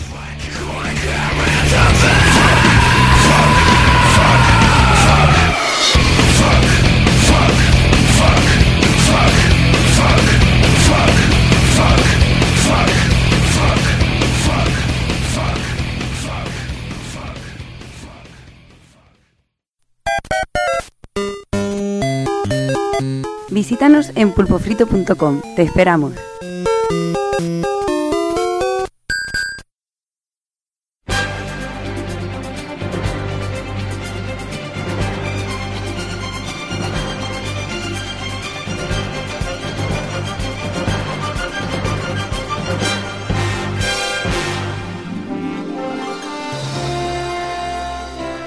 Comenzamos con las novedades del mes de julio, de junio, con el día 6 y Murdered Soul Suspect y Hazard nos contará un poquito de él. Bueno, pues ya que la compañía ha cerrado, eh, eh, pues último juego de Artage Games, eh, de eh, compañía de grandes éxitos como Dark Void para Capcom, Quantum Bravo. Conundrum, que ni puñetera idea, pero me parece que era de muñequito, así una aventura gráfica, De para puzzles. Square, ¿eh? que era cutre. Rollo puzzles. Ah, bueno. No sé, me parece que, tuvo bastante éxito, pero bueno. Y nada, pues el juego a mí me ha gustado, quizás un poquito demasiado fácil, pero todo lo que es la historia, la historia que es alrededor de- del protagonista, Ronan O'Connor, un detective de policía que tiene que investigar su muerte a manos del asesino de la campana, que aquí se ha llamado, no sé por qué, el campanero, que en vez de asesino de la campana, el killer, del killer campanero. Yo campanero era cuando El no que iba, no a iba a clase. clase. no sé. A mí me suena Joselito, tío, la campanera. Igual, igual por eso es asesino, porque como no iba a clase, un Sí, paria. por eso mismo, no sé, es que cada vez que decían el campanero, yo me partía el culo, tío, no te, no te podías tomar en serio la, la historia, pero bueno. Pues nada, el juego sería una mezcla de Beyond Two Souls, de Quantic Dream, eh, con un poquito, bueno, un poquito bastante más de libertad, ya que tenemos, eh, podemos recorrer todo, todo lo que es el pueblo de Salem, y mezclando un poquito con Echo Knight de From Software, que, que bueno, que contaba con, con dos entregas para Play y una para Play 2, eh, en el que controlábamos pues un protagonista que iba ayudando a fantasmas, igual que, que en este juego. El juego, como he comentado, es bastante fácil, pero digamos que la historia por descubrir que sobre el campanero en, la, en una ciudad con un... pues, Lo siento, pero ya sí, mismo. ya sí Sí, no me lo puedo tomar en serio. Yo no, no puedo. Sí, sí, sí, sí. Pues bueno, tenemos que descubrir quién es el, el campanero en una ciudad con un pasado de Inquisición y quema de brujas. Y bueno, hacen que eso se, se haga una historia bastante interesante. Eh, tenemos el hecho también de que no podemos acceder, eh, controlamos un fantasma, pero no podemos entrar en las casas porque están protegidas por contra lo que serían las brujas en el, en el pasado, pues están protegidas las casas y solo podremos acceder a ellas por cuando nos abran una puerta a alguien o alguna ventana. Y bueno, es algo que hace que el juego sea bastante interesante, igual que el sistema de combate contra los enemigos, que es algo de sigilo, que tendremos que ir escondiéndonos entre los restos de almas de digamos de fantasmas que han matado los espíritus malignos, como los cazafantasmas. Y bueno, después un, algo de sigilo pues para cargárnoslos por detrás. El juego es interesante, pues eh, como digo, podemos atravesar los objetos que es de la época actual, eh, pero no los que son de la época de la época de la caza de brujas, que son con una aura azulada. Y nada, pues eso, un juego que yo creo que ha pasado sin pena ni gloria, porque si la compañía ha cerrado, pues normal. Pero yo creo que a partir de ahora me compraré el Dark Void y le daré un poquito de caña. Muy bien, pues nada, mientras se busca el campanero, vamos a ir a, a por el siguiente. Yo, de todas maneras, en mi época, el campanero solía estar en. Solía estar en el salón recreativo en el bar, no había mucho. No había mucho, no había muchos sitios más. Sí, pero es que no hay sound recreativo en el juego, es lo malo. Si no hubiera qué ido ahí directamente a buscarlo. Directo, ¿no? Ya Está ves. claro. En fin, vamos con el siguiente y el día 19 aparecía Another World, eh, la edición del 20 aniversario. Salía el 19 para las consolas Nintendo y una semanita después, el día 25, para, para todas las demás. Doc que ahora nos va a comentar un poquito de- del juego. Bueno, pues sí, siendo sincero, poco se puede comentar de, de esta edición del 20 aniversario porque es la misma que nos hemos encontrado en PC. Es un refrito del refrito del refrito del refrito. Pero bueno, está un poquito suavizada, tiene varios niveles de dificultad. No, no tenemos únicamente un único nivel de dificultad como teníamos antaño. También tenemos la posibilidad de tener checkpoint para no tener que sufrir eso de perder casi al final del juego porque no saber avanzar y tener que volver a empezar desde el principio toda la aventura. No sé, también tiene la opción de elegir entre varios tipos de sonido, el sonido clásico, el sonido remasterizado, el sonido de que hubo luego para versión de CD. No sé, para los que adoramos este título y los que disfrutamos mucho con él en su momento, si no tienes en PC, pues oye, pues por 7 euros y pico creo que es una opción más que interesante y muy divertido. Y para aquellos que no lo conozcan, pues es lo que comento siempre, que es muy divertido de jugar de primeras al juego, porque es un auténtico reto y sobre todo es un auténtico rompecabezas que es una auténtica, es una auténtica delicia. Como bien dice y me trolea siempre Evil, pues es un juego para echar siesta, es un juego muy tranquilo, no es un juego de acción realmente es un juego muy exigente y que requiere de darle más de una vuelta y de dos y de tres a la cabeza y sobre todo que me parece una obra magna eh, de Eric Chai que, me, que no sé, yo es, es de mis juegos fetiche y, lo, y lo, he, vuelto a disfrutar muchísimo eh, habiéndolo comprado ya por la, vez 20 creo que es la que, que compró este juego. Es que igualmente aunque te trolee es muy mítico, tío. Cuando te muerde la cobra gay esa que sale, tío, es muy mítico, tío. Está el, el, león aquel, tío, es muy es un juego muy mítico. de la cobra gay. Pero ¿tiene la calidad que tuvo la nueva versión de Flashback o mejor? Eh, no, hombre, porque la, nueva versión de Flashback era un remake, realmente. Ah, esto únicamente tiene un filtro para que los gráficos no sean tan, eh, tan pixelados. Bueno, lo, mismo, lo mismo que hacen para pasar de Play 3 a Play 4. Con lo cual, joder, con lo cual el juego no pierde la esencia, que es lo que le pasaba realmente a Flashback, que Flashback mm. perdía toda la esencia y toda la gracia del juego. Aquí la conserva al 100% el juego puedes llegar a pasártelo en 15 minutos perfectamente, si sabes lo que tienes que hacer en cada momento y no te putean. Porque hay veces que te, que te putea el juego, a lo salvaje. ¿Sabes? Pero luego, por ejemplo, pues yo sí que hubiera agradecido que hubiera habido eh, esa secuela o continuación de la continuación que hubo de la historia en, la, en ese juego de Mega CD, el, juego de. ¿Cómo se llamaba? Era en 3D, ¿no? Me parece. No, no era en 3D. ¿Cómo se llama? Heart of the Alien ese, pues también yo hubiera agradecido que hubiera venido para completar un poquito la historia. Pero bueno, no sé, una opción muy, muy interesante, pero que a 7 euros, si no lo has jugado nunca, merece la pena, pero si no, pues, hostias, pues realmente. yo, pensaba, yo pensaba en el Fate to Black, me parece no, que no, no, el flashback. Eh, yo digo el Heart of Darkness, que, que, salió para, para Mega CD. Muy bien, y de, Another World pasamos al que va a ser el juego, ¿no? Un juego de esos que tanto nos gusta decir, esos que, nos recuerdan a juegos de antaño, un juego hecho con amor clásico. Eh, hablamos de Shovel Knight, que el día 26 aparecía para Steam, y bueno, y a partir del mes que viene aparecerá en Wii U y en 3DS. Un juego que, nos tiene robada el alma y, y Evil nos va a comentar un poquito y me tiene robada la vida, porque no veas, tío. Estoy pegando un vicio de aquello, pero increíble. Un juego que está a caballo entre 8 y 16 bits, que usa una paleta de colores simulando en sí a, la NES, pero que bueno, luego tiene detallitos 16 bits, sobre todo que no te tiemblan los sprites, que es todo muy sólido, que tienes scrolls en 4 o 5 planos. O sea, tiene de, es, un juego que está a caballo de las dos cosas. Y la música es chiptune, más estilo a, a 8 bits. está de, la hostia. El apartado gráfico cumple con creces y técnico y, está, está genial. Eh, decir que el juego es de, comenzó como un Kickstarter de, de la compañía Judge Club Games, que, el cuyo director estaba en, en Way Forward y cuenta con música de Jake Kaufman, también de Way Forward, que trabajó en el Contra 4DS y dos composiciones de Manami Matsumae de, de Mega Man. O sea que el chiptune lo vamos a tener y de buena calidad. El juego en sí es amornesero por los cuatro costados. Eh, te trae una mezcla de, varios juegos en cuanto a su jugabilidad. Coge grandes dosis de DuckTales, sobre todo a la hora del salto con la pala. Eh, coge cositas de Rockman, coge cositas de Castlevania, coge cosas de Bionic Commando, coge cosas de Super Mario Bros.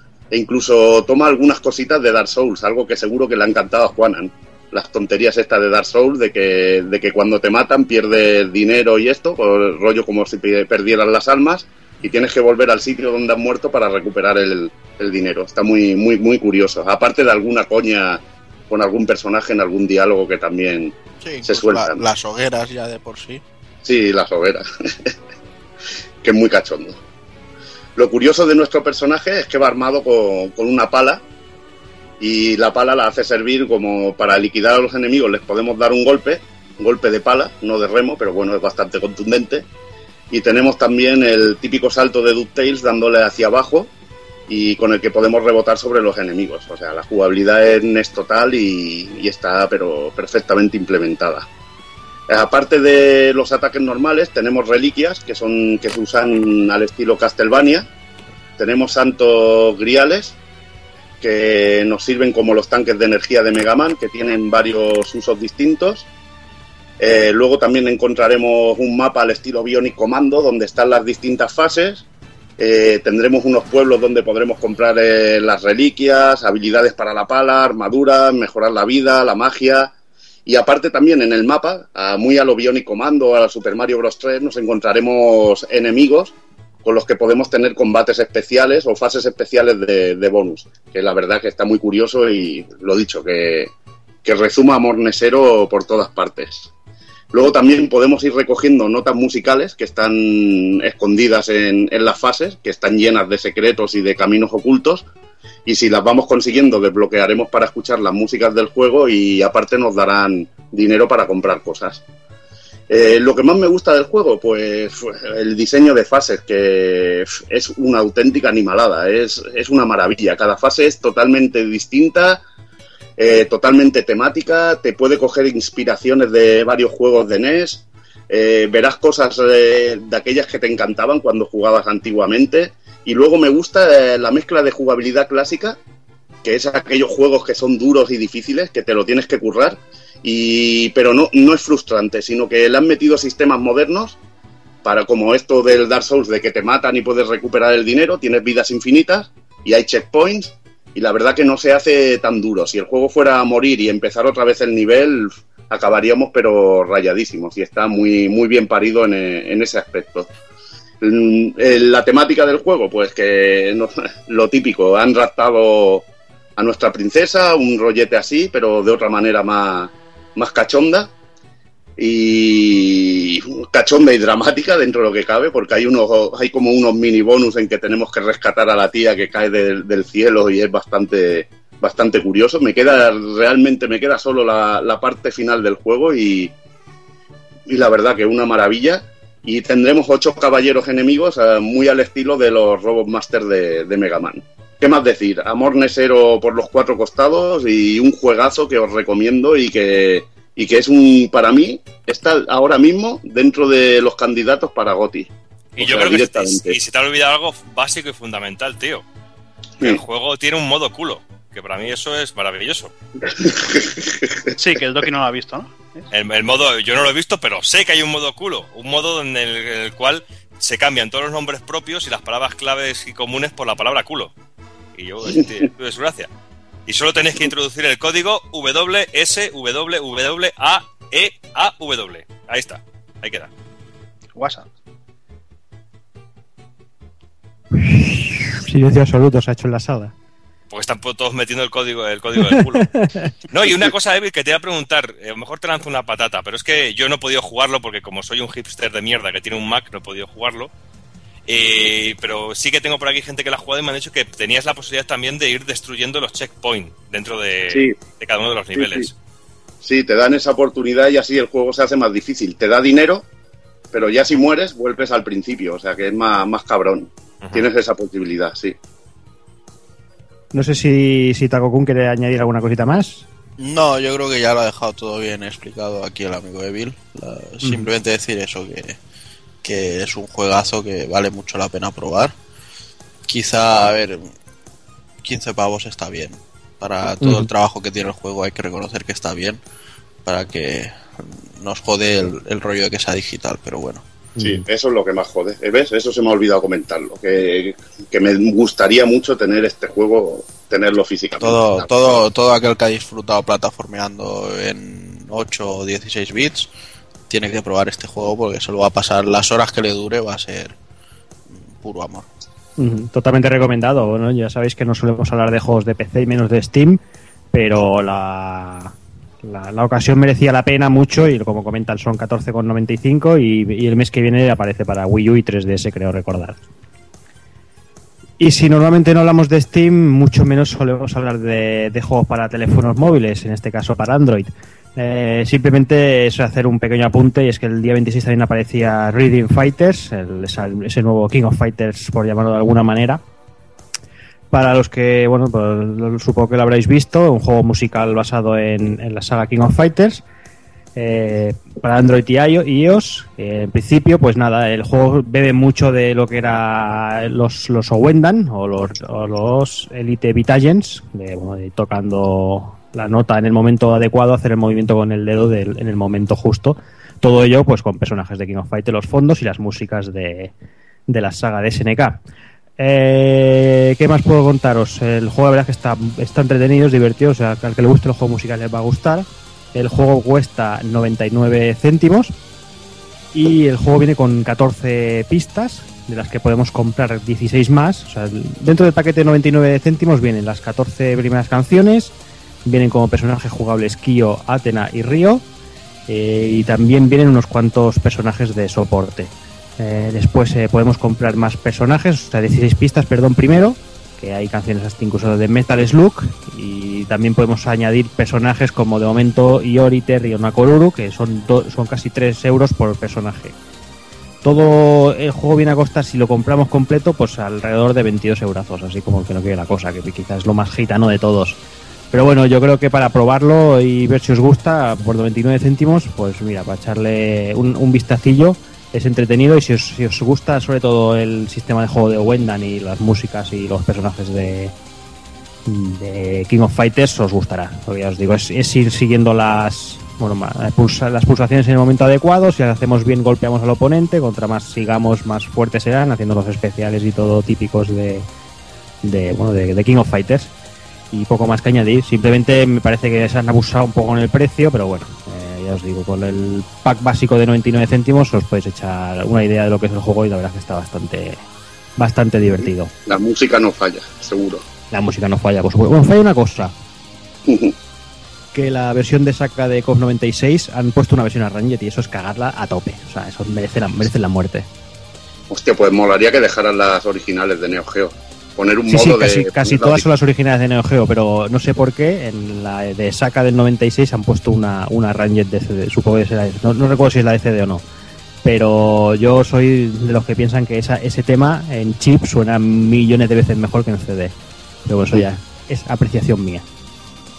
Para mí es la del 94, pero es que es eso. No, no, pero me refiero que me gusta más en chip que en CD. En chip que en CD. Simplemente, para mí. Y bueno, finalizamos el mes con el día 27 con One Piece Unlimited World Red, que nos va a hablar un poquito Taco Kun también. Pues sí, eh, un poquito la verdad, porque ha llegado a mis zarpas hoy y le he podido pegar un par o tres de capítulos y no más. Pero bueno, me ha, servido ya para hacerme una idea más o menos de lo que es el juego. El juego sigue la estela de, de los otros títulos que Gambarion sacó, bueno, en, concreto de- del estilo que tenía el Unlimited Cruise SP que salió en 3DS. Y es bueno, pues una aventura en la que llevamos a todos los piratas de, la banda de, Luffy. Y bueno, tenemos un poquito de plataformeo, saltos, combates. Lo que pasa que bueno, los combates después de haber jugado al, a los Pirate Warriors, pues no, no son para tanto, ¿no? Pero hay, hay que decir que si bien el, el juego es un poquito lento, no, no acaba de tener la velocidad que al menos a mí me gustaría, pero técnicamente tiene un apartado gráfico muy chulo, se ve de lujo. Yo estoy jugando la versión de PS Vita, se ve espectacularmente bien eh, y bueno, tiene muchas cosas, parece que tiene mucho contenido, la historia es nueva, nos plantea, bueno, eh, quizás un poco spoiler para todo el mundo aquí, menos para Evil quizá, pero bueno, hay un momento en el que se fugan determinadas personas de la cárcel y, y ahora nos plantean que uno de estos es un pirata que se llama eh, Patrick Redfield, que conoceremos como Red durante el juego, y que aunque era un tío que no le, que le gustaba pasar in-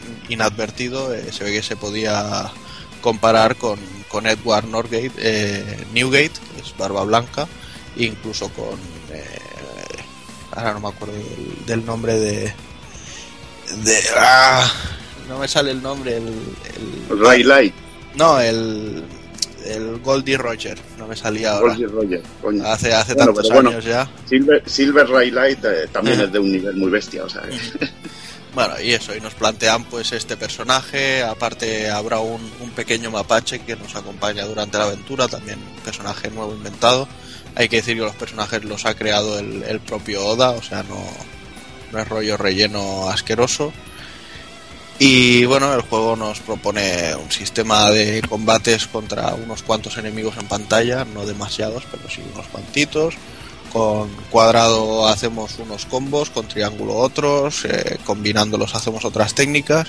Y luego aparte tenemos los ataques especiales, incluso los ataques combinados entre, entre varios personajes. Y hay algunos personajes que tienen algunas habilidades muy chulas, por ejemplo Frankie, si pulsamos el triángulo y lo dejamos pulsado se pone a construir una torreta y luego con cualquier persona cambias de personaje y te subes a la torreta y disparas como si estuvieras en un cañón, ¿sabes? O sea, tiene, tiene cosillas muy chulas. Y bueno, usa un sistema para, para desbloquear lo que son los ataques especiales nuevos e incluso las barreras de que no nos permiten avanzar de una zona a otra. Se usa un sistema como de, palabras en el que vamos desbloqueando palabras que hacen combinaciones que, que nos permiten avanzar o, o desbloquear mejoras, rollo más defensa física, nuevo ataque tal, nuevo ataque cual.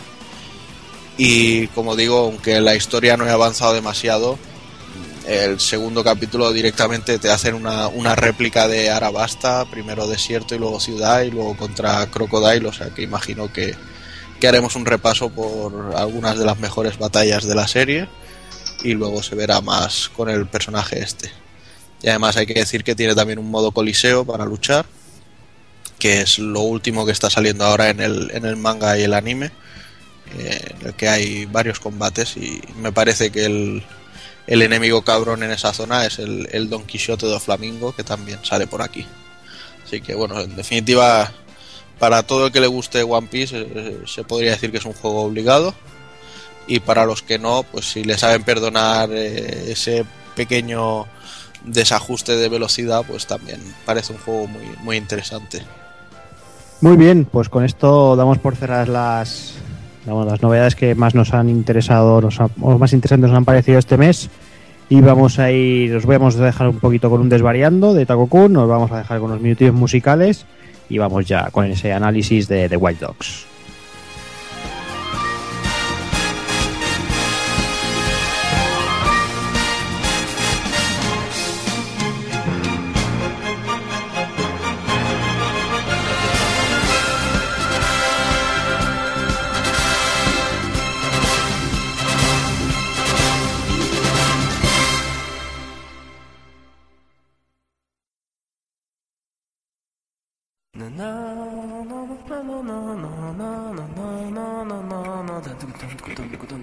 Desvariando. Desvarío. Desvaríos.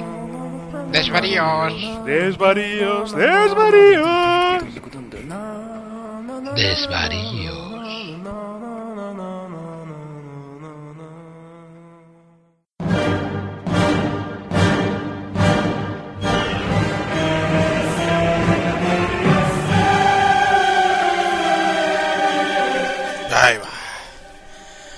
Me acuerdo cuando hace unos años, bueno, unos años, bastantes años, ser gamer no molaba.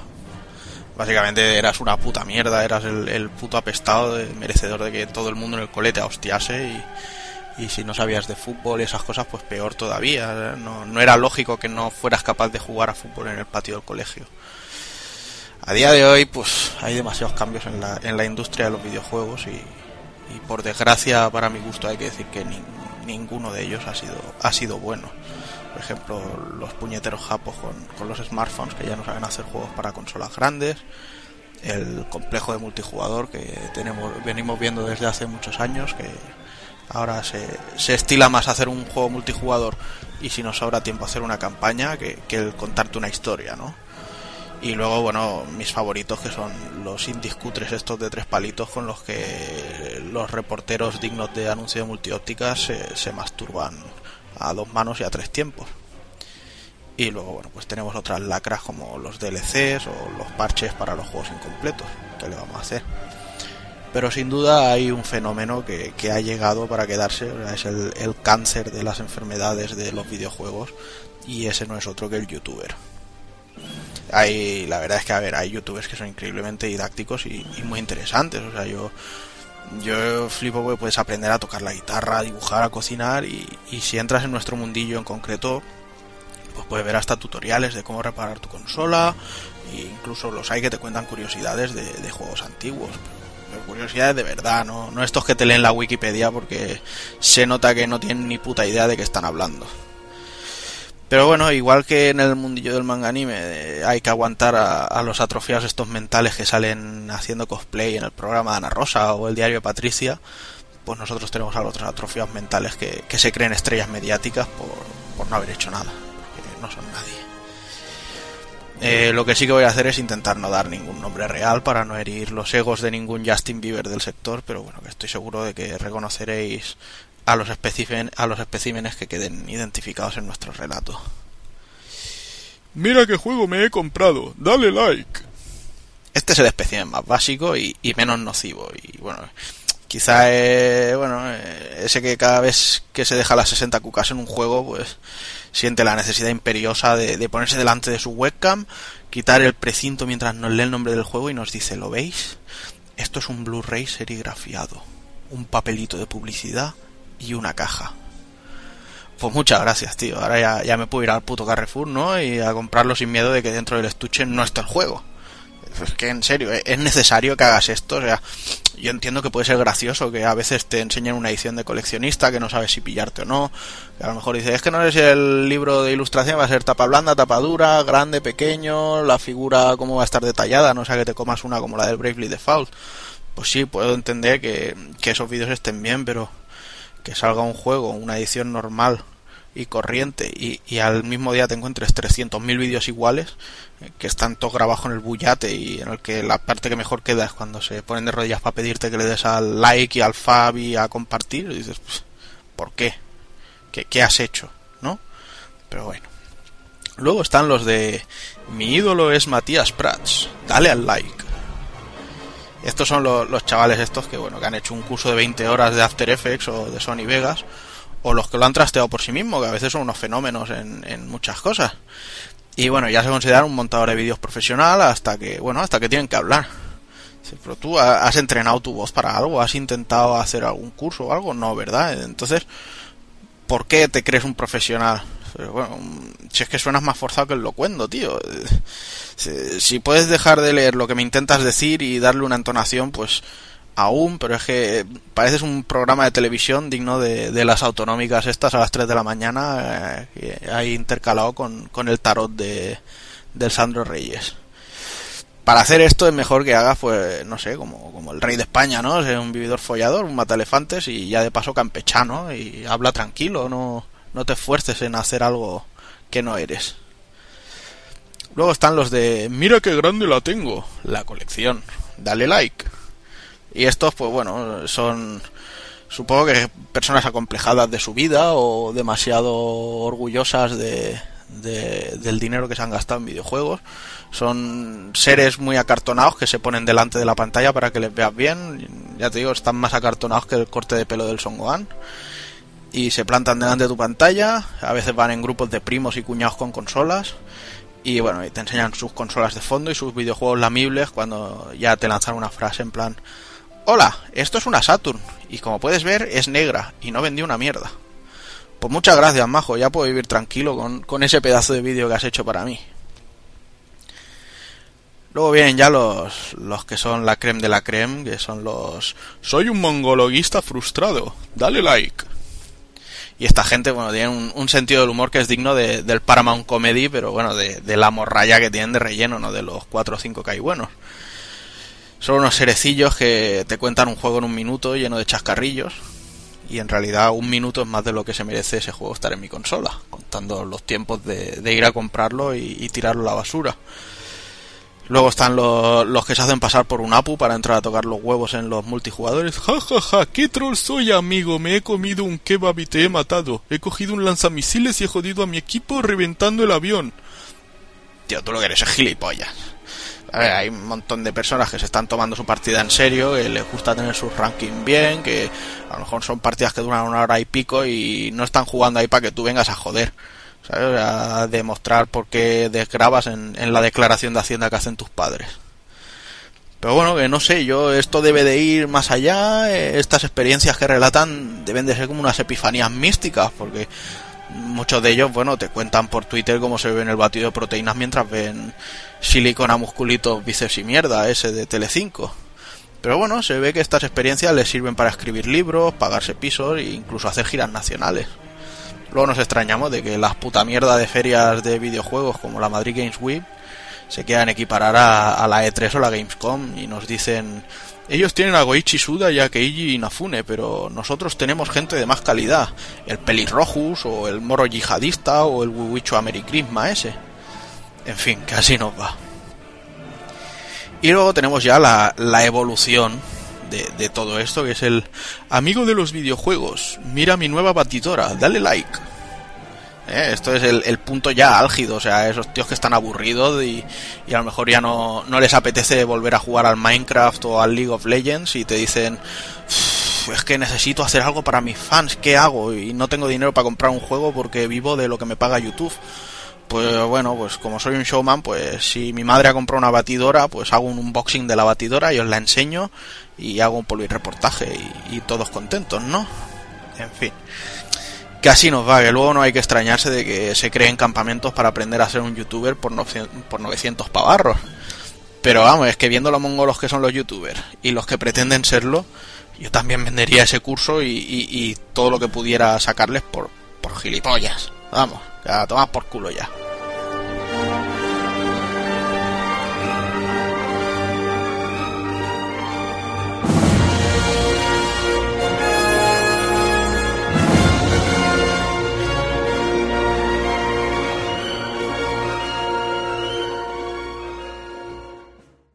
Y para los minutos musicales de hoy tenemos la canción Kaeri to No, de la banda sonora en versión arrange de Akai Katana Shin.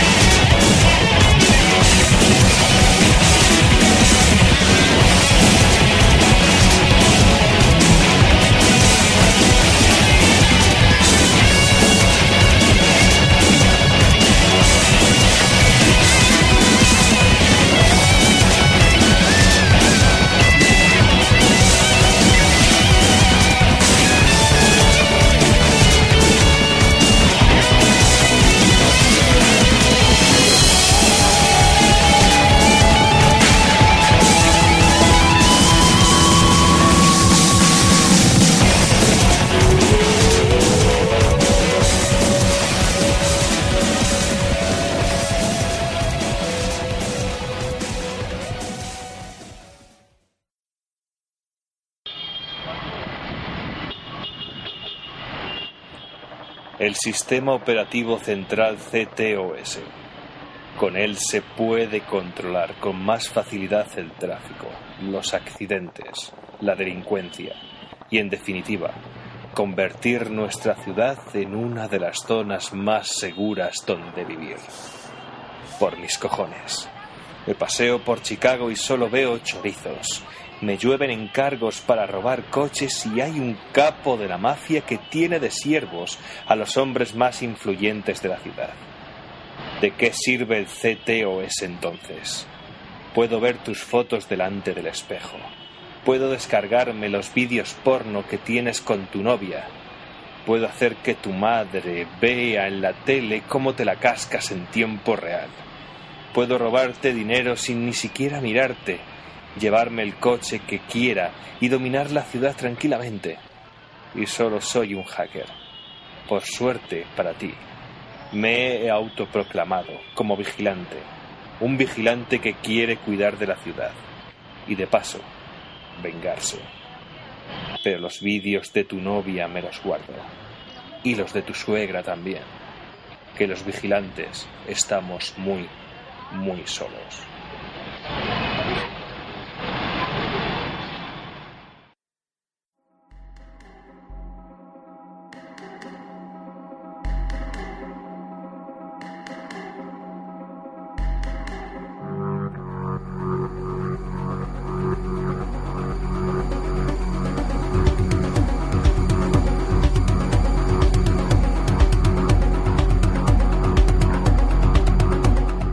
Bueno, pues hoy nos vamos a dedicar a analizar Watch Dogs, que aunque no se puede decir que salió en junio, salió muy a finales de mayo, pero como en junio no había básicamente una puta mierda, pues algo había que hacer, ¿no? Era esto, jugar a parchís. Y nada, deciros que el juego ha sido desarrollado por Ubisoft Montreal, eh, compañía que ha crecido muchísimo en los últimos años y bueno, el, el estudio de desarrollo en concreto se encarga de, de cosas como Far Cry, la saga de Assassin's Creed, de Prince of Persia y, y todos los Tom Clancy que, que, nos podamos imaginar. En este caso, la compañía eh, en principio se suponía que iban a utilizar el, el, motor gráfico de Anvil Next, que es el motor gráfico que habíamos visto en la saga Assassin's Creed, pero a última hora el, el director de arte decidió que, que, querían hacer un cambio, que iban a utilizar un motor gráfico propio creado desde cero para el juego que se llama Disrupt y que bueno básicamente usa partes de, del Anvil Next, eh, en concreto todo lo que es el, manejo de una ciudad eh, y un mundo abierto y del motor Dunia que el Dunia Engine que es el que utilizan en, en los Far Cry que de este se ha extraído más bien eh, todo el rollo de vegetación e inteligencia artificial. Para las físicas se recurre al, al sempiterno Havoc y bueno, ya puestos un poquito en el juego, pues nos presentan una historia actual, moderna, basada en, en las tecnologías, en, en, el rollo este de que no podemos estar separados de nuestro teléfono. Y nos quieren explicar, bueno, que en Chicago hay una, una red central en la que, que se conoce como el CTOS, un sistema operativo que, que, encadena toda la ciudad y que lo controla todo. Y bueno vemos que hay muchísimas cámaras. En realidad vamos descubriendo poco a poco que almacenan toda la información que pueden y espían todo lo que pueden. O sea que hay mucho mamoneo ahí. Y bueno nuestro protagonista Aiden Pierce era un, hacker eh, que utilizaba la ciudad para como arma como bien dice el eslogan del, del juego hasta que dado un momento pues atenta alguien atenta contra él y la cosa no sale como esperaban y muere alguien que no es él lógicamente pero que tampoco voy a decir quién para para no joderle la historia a nadie. Y entonces a raíz de ahí empezará nuestra historia. No sé si Javi quieres decir algo sobre sobre Aiden. Eh, sí, el protagonista, pues la verdad, nos lo presentan al principio como un hacker que va a hacer el trabajillo este, pero luego eh, te enteras que le llaman el justiciero. De repente, no sé si, no sé, por, me parece que es, por el, bueno, ya lo hablaremos después porque me parece que es algo de la jugabilidad, pero también le llaman Fox. Que no, que no entiendo por qué. Eh, No se dice en ningún momento al principio que, que tiene el nombre en clave Fox, nada, siempre se le conoce como Aiden Pierce y de repente es Fox. justiciero. Sí, yo lo del Fox Sí. tampoco lo llegué a... Bueno, el justiciero tiene una mucho. explicación, luego sí eso lo hablamos en la Sí, jugabilidad. lo del justiciero es que Sí. desde que pasa lo que pasa, pues él se decide a, a justiciar. No, otra cosa es- Se convierte en un vigilante y va, va haciendo cosas. Pero bueno. Por suerte, Aiden Pierce no estará solo porque la verdad es que como personaje no es no es como ha pasado en otros en los Assassin's Creed por poner un ejemplo menos el 3 que, Es era infumable. Eh, sí el personaje en sí es un Connor es un personaje un poco vacío un poco que nos da igual que no tra- no tiene un carisma de nada. Sin embargo, bueno, los compañeros que encontramos durante el juego sí que tienen, ya sea por el aspecto visual o, o por la carga de- de- del carácter, sí que desprenden un carisma muy bestia. El primero que vemos es Clara, que es una chica que va eh, con el pecho bien tatuado y nos ayudará al principio con, con muchos hackeos consiguiéndonos información. Luego tenemos a a un personaje, la mar de bizarro, que se llama Jordi Chin, un chino, un chino catalán, Ya ves. Que bueno, siempre que pensemos que no se puede ser más vasto, él, él nos demostrará que sí, y es un tío con las ideas muy claras y, y no le importa lo que tenga que hacer para, para ganar dinero. Luego tendremos a Damien, que es un viejo conocido de, de Aiden y que no, no nos llevaremos muy bien con él. Y Nikki, que bueno, es la, Nicky la hermana, la digamos. y hermana, Jackson exacto, sería- y Jackson el, el, el sobrino. Y bueno, eh, a grosso modo este sería el plantel de personajes, tenemos alguno más, como la, la niñera de, Jackson, pero eso ya es hilar muy fino y, y descubrir demasiadas cosas, así que no, no entraremos en muchos más personajes. Pero básicamente lo que digo es esto, que Aiden como tal no es, no es un personaje con el que te vayas a identificar, no, no te transmite mucho. La historia en sí, sí, pero por eh, lo poco común que es, ¿no? Quizá eh, sí es una venganza, pero no sé, tiene una carga diferente. A mí me, me ha hecho la historia, pero mm, por la situación más que por, por él. Pero bueno, fuera de ahí, ya entrando un poquito al, al nivel de lo que es el juego, pues nos encontramos ante un sandbox bastante grande, demasiado para mi gusto, porque en la mitad de los sitios no tendremos ni que acercarnos pero estarán ahí solo por, por llenar. El control, sin embargo, debo decir que es una de las cosas que más me han decepcionado del juego. O sea, veníamos de, de un eh, parkour bastante bueno con los Assassin's Creed, por no decir impecable, y ahora nos encontramos que si yo quiero llegar a un saliente de un edificio al que puedo llegar, porque sé que puedo estar ahí, pero tengo que ir por un camino concreto. Si yo, por ejemplo, cojo un coche o, un camión y lo aparco justo pegado ahí y que se queda a ran la línea, pues no me deja avanzar, o sea, aparece una pared invisible y no puedo cruzarlo porque no han programado esa, esa opción, ¿sabes? O sea, tiene cosas muy muy cutres a, a ese nivel que, que sí que serán las menos las veces que nos las encontremos, pero que, que ennegrecen un poco la, la experiencia de cuando estás ya metido en el juego a lo bestia, llevas ahí una hora que, que no sabes si te llamas Aiden o Juanan y de repente te, te ves con una pared y dices, ¿y yo solo puedo saltar? Bueno, y, a mí y el muñeco no se mueve. A mí me ha pasado que yo ando a la policía en una barca, eh, he pasado entre dos boyas y, y se ha estampado la, la barca contra, contra una pared invisible, porque se acababa ahí el mapa. En vez de, no sé, como en otros juegos, en otros sandbox que, que está delimitado, pues que, que se, se vuelva en negro y te, te den la vuelta a la barca y te digan, por ahí no se puede ir. O cualquier tontería así. Sí, o incluso que reaparezca por el sur. Sí, por eso como los mapamundis, pero bueno, sí. Que tiene muchas cositas, o sea, el, el, el, el tono general que para mí tiene este juego es que tiene muy buenas ideas y que han querido tocar muchas cosas, pero que no han llegado a, a- a profundizar en nada, ¿sabes? O sea, no se han dedicado a ningún aspecto en el 100%. Es que yo creo que el tema sandbox le, le sobra directamente. Mm. Porque Sí, es, es lo, lo menos pulido que tiene todo el juego. Porque Ujú. luego el modo hackeo, yo creo que si lo hubieran aprovechado más, lo hubieran pulido un poquito más, el juego hubiera dado un poquito más, Ujú. más de, de juego, pero no. Pero no. Sí, porque realmente es eso. O sea, eh, a ver, está muy bien el, el que te mueves por eh, todos los sitios y vas mirando los teléfonos de todo el mundo y puedes desde leer conversaciones, escuchar llamadas telefónicas, robar dinero, ¿sabes? O sea, puedes hacer muchas cosas, sí. Pero realmente eh, tan, tan, tan a lo grande, o sea, yo creo que el juego igual en la mitad de escenario hubiera estado desarrollado eh, exactamente igual, no hubiera hecho falta más y hubieran podido dedicar esos recursos para, para, para pulir otro- otras cosas. Yo ha habido un momento que me he dedicado a ir de los hotspots, los puntos estos de Sí. que te explican un poquito de la historia de Chicago, de Al Capone, de, de todo lo que serían las mafias italianas. Y la- es que me he dedicado a eso. Eh, de 100 tengo 99. Hay uno que no lo encuentro, pero bueno. Sí, que son como si fuera un Foursquare, Sí. de ir llegando y, y poniéndote en el sitio. Yo creo que es lo, lo único por lo que he ido de un sitio, de una punta a otra. Lo que pasa Ajá. que al, fi- al final, claro, al final, como no conoces la ciudad, yo creo que es, es lo que le quita más. Lo que le quita más. Igual si fuera en Barcelona, que vosotros lo conocéis más, diríais, Ujú. Pues bueno, bueno, para eso os pilláis el del Vin Diesel y ya está. Pero bueno, De todas maneras, sí que debo decir que, aunque sea un rollo sandbox, y podamos decir que el Assassin's Creed también lo sea, ¿vale? Lo, para mí lo que, ha mata, lo que mata a este juego en ese aspecto es lo intrusivo que es eh, metiéndote todo el tema de, de misiones secundarias.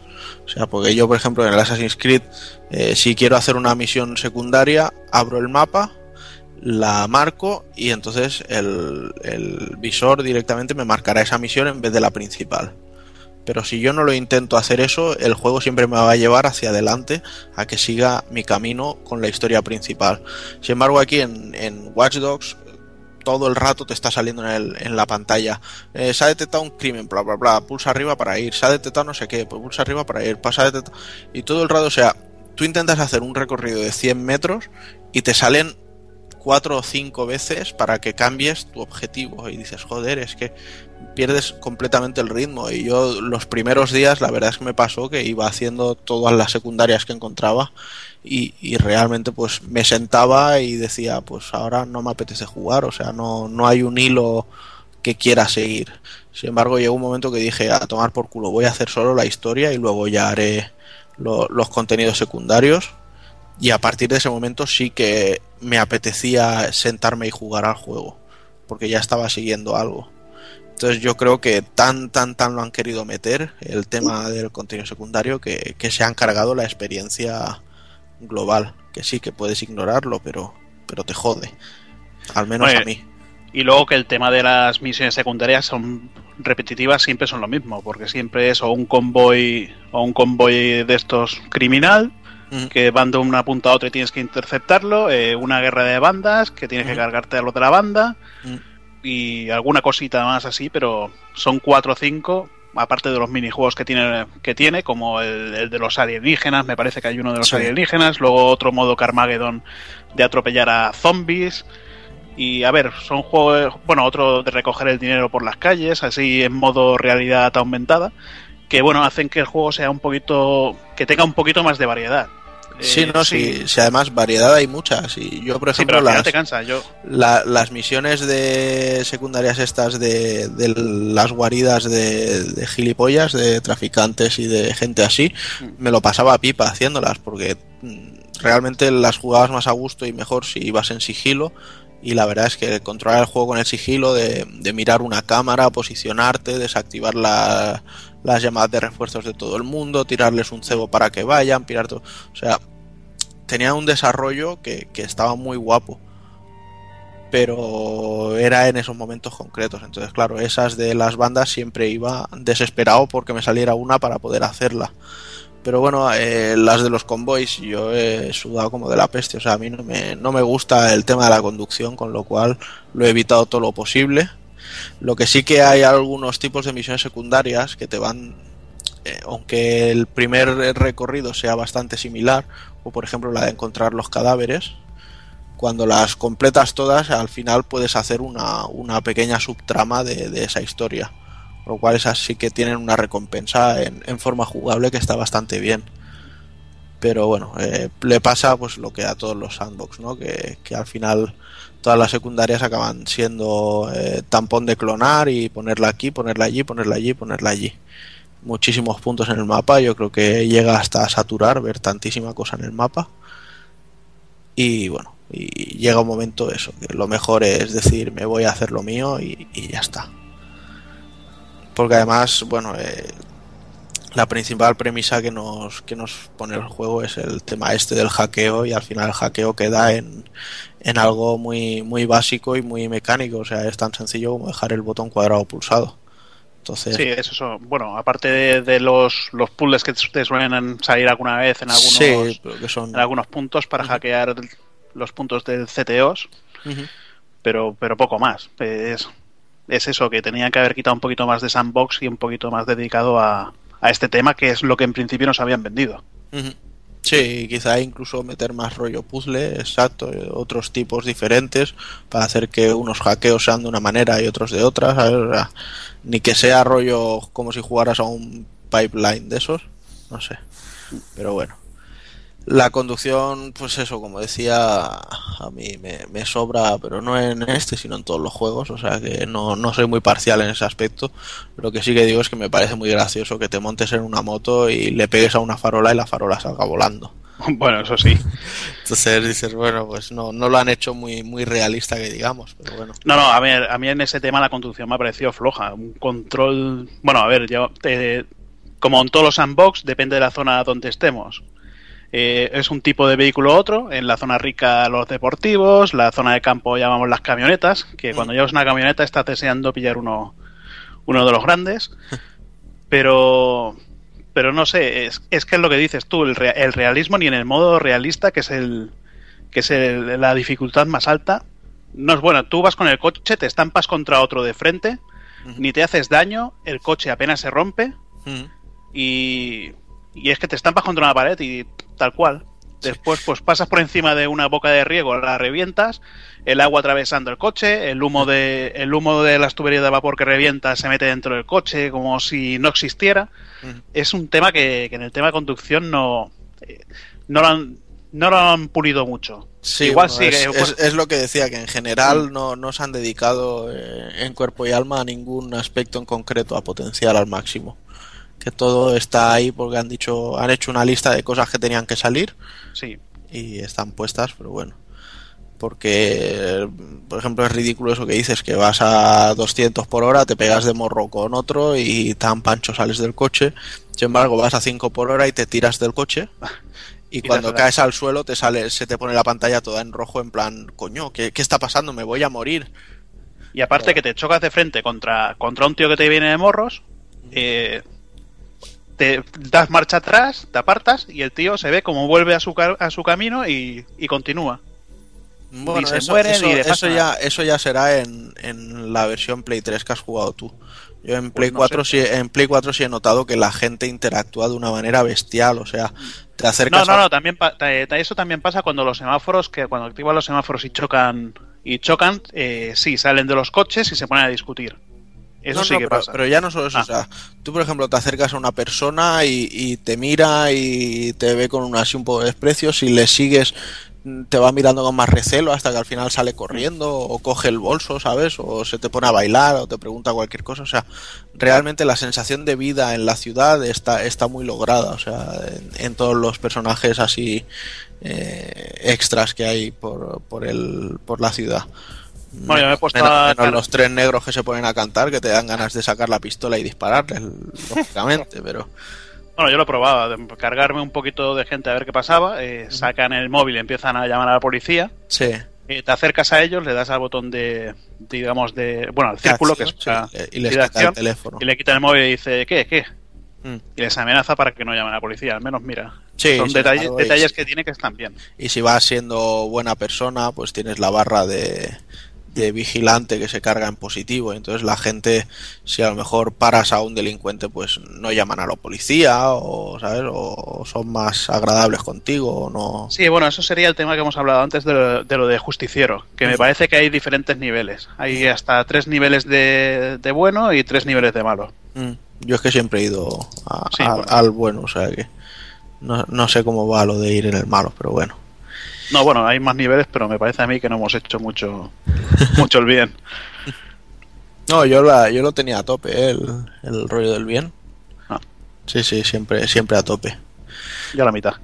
Pero bueno, como decía, eso, la conducción es un aspecto flojete, por mucho que haya diferentes tipos de coches y tal. Otra cosa que no me ha gustado de la conducción, que aunque es más la banda sonora en sí, es que to- casi todos los temas musicales que tiene el juego tienen una introducción muy lenta. Entonces eh, te subes al coche, pones una canción y prácticamente llegas al punto al que quieres ir antes de que hayan empezado ni a cantar. ¿Sabes? Pasa, pasa en muchísimas canciones, a no ser que pongas cosas de estas raras, pero bueno. No, bueno, pero canciones tiene bastante y tal como vas Sí, avanzando vas y se van desbloqueando. desbloqueando, Lo que pasa pero- que me da igual lo que suena. Pero, Pero aún así, pa- perso- o sea, la música en este juego es algo muy personal porque es música comercial y es música real que, que a unas personas les gusta unas y a otras personas les gusta otras. Pero yo la, la playlist que me he hecho en el juego es con cuatro canciones.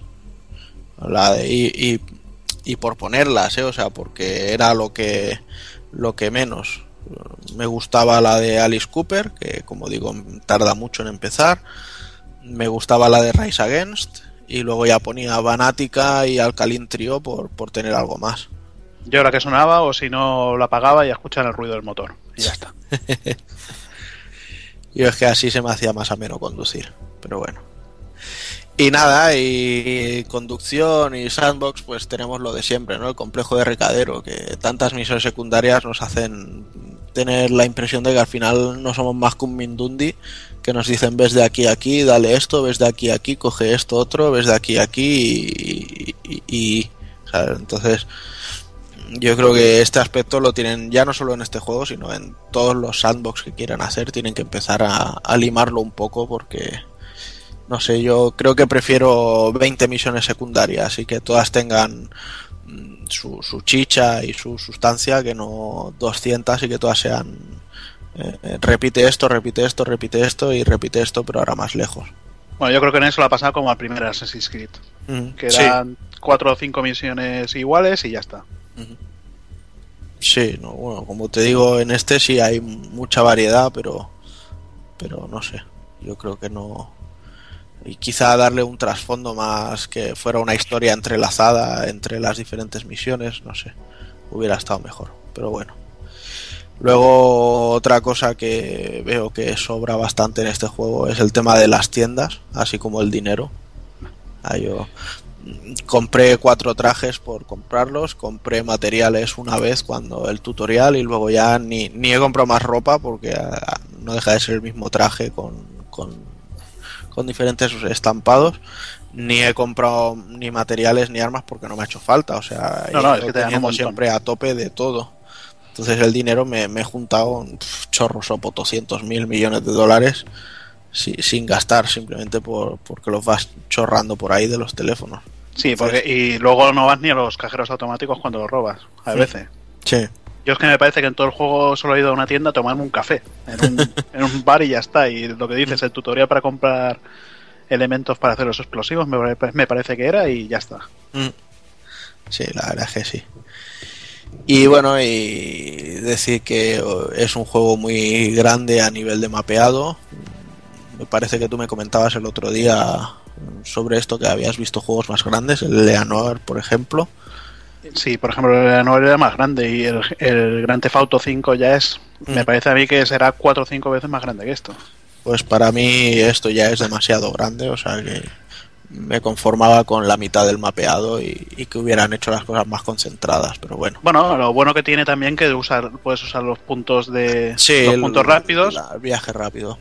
y también el eh, bueno aquí que puedes hackear el, el tren o el tranvía que está bastante bien en las persecuciones cuando te persiguen, lo hackeas, lo paras, te subes dentro y lo pones en marcha y escapa. Sí, Bueno, al menos Hay- son cosas originales para, hay, para hay que decir que aunque el tema de la conducción no me gusta en ningún juego, cuando son las persecuciones en sí son, al menos para mí son muy divertidas.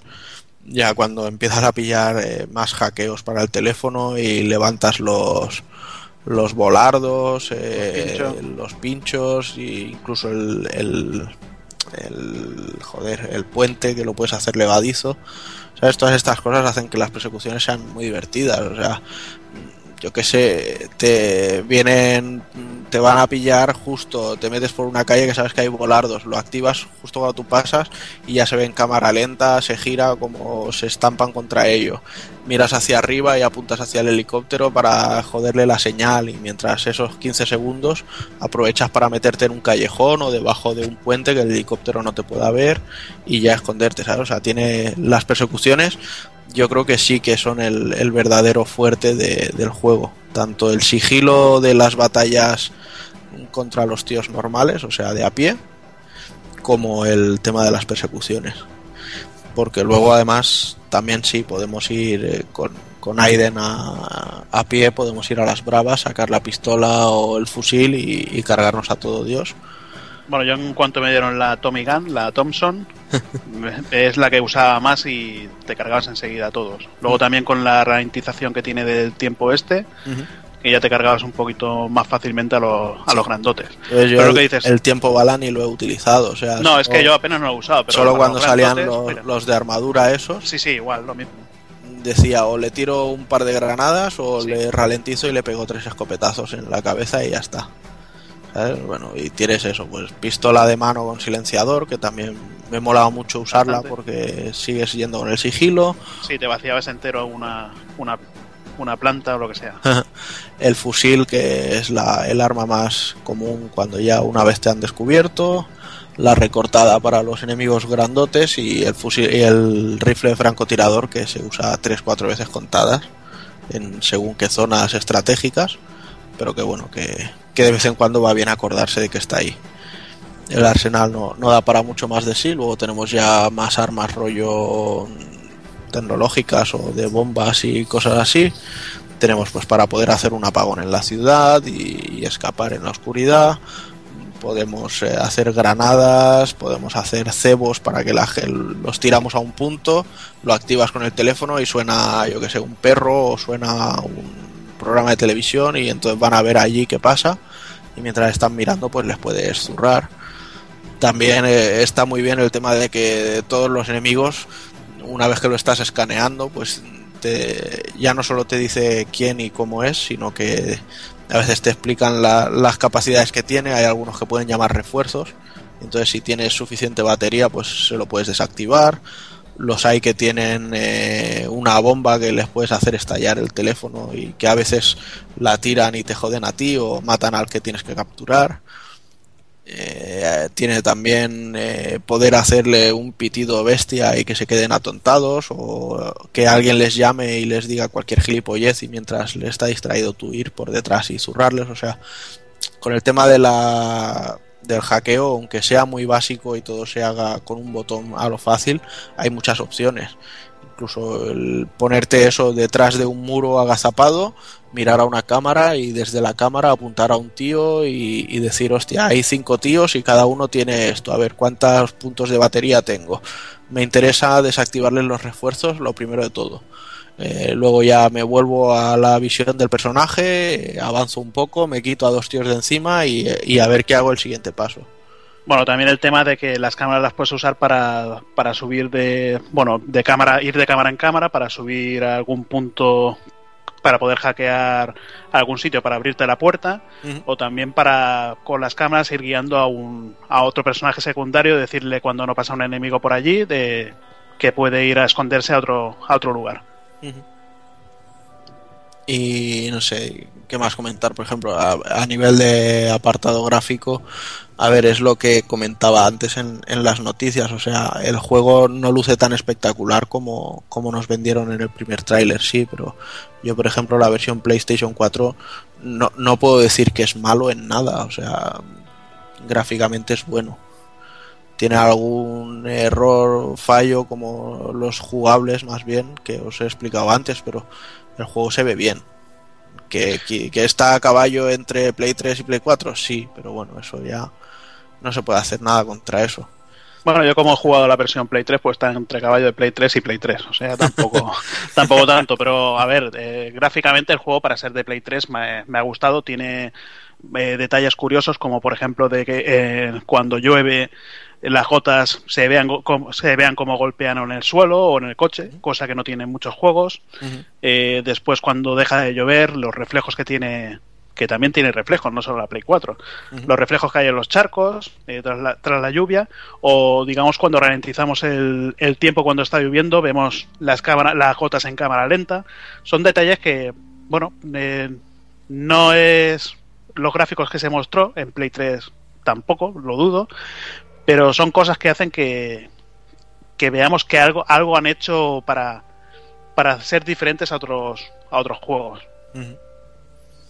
Y bueno, y fuera de esto, pues decir que otro punto así interesante del juego es la forma en la que han querido meter el multijugador. ¿Vale? Yo creo que quizá juego el Demon Souls y Dark Souls han creado demasiada escuela ya y todo el mundo ha visto un filón ahí, entonces eh, en Watch Dogs no hay un modo multijugador per se, sino que durante nuestra aventura podemos invadir eh, partidas de otras personas o ser invadidos. Entonces, eh, para seguir un poco con la con la con el realismo del juego, en, en nuestra partida nosotros siempre seremos Aiden Pierce y veremos al otro jugador como si fuera un personaje genérico random creado por ahí. Y la persona que esté jugando contra nosotros se verá a sí mismo como Aiden Pierce y a nosotros como un como un personaje random, o sea que está bien eso.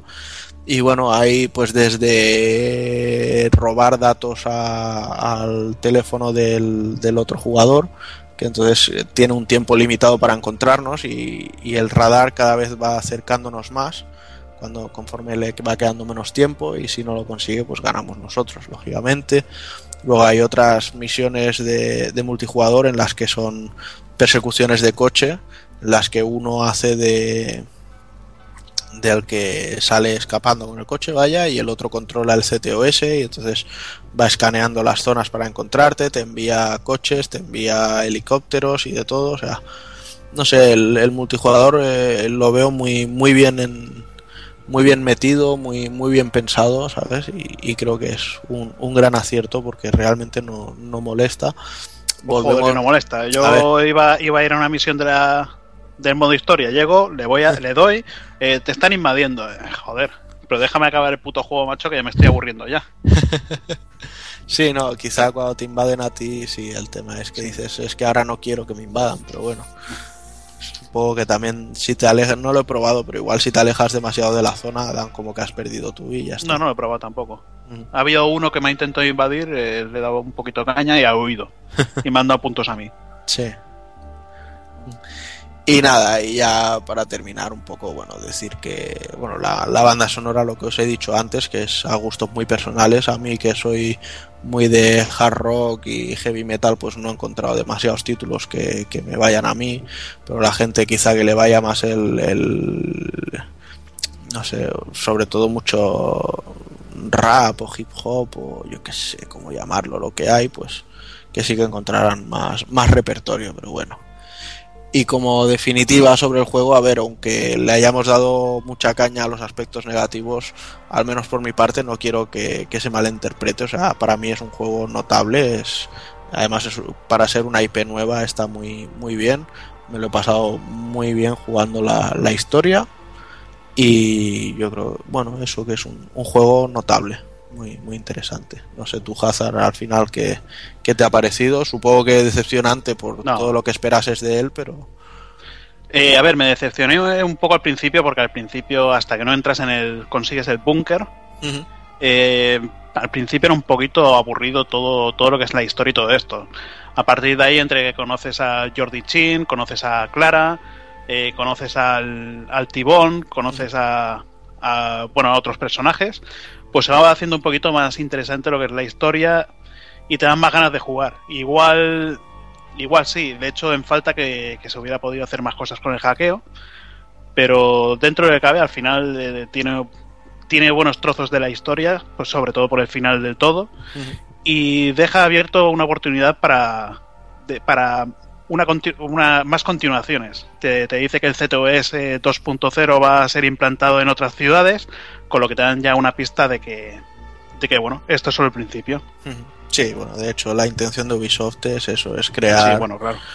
bueno, Crea más in- incluso, ha- incluso han dicho que, que ya no se plantean hacer muchas IPs nuevas porque ya tienen un- una cartera de, de IPs bastante grande y quieren exprimirlas todo lo que puedan. O sea que con sus Prince of Persia, Far Cry, Raymans, eh, eh, Watch Dogs y, y Assassins.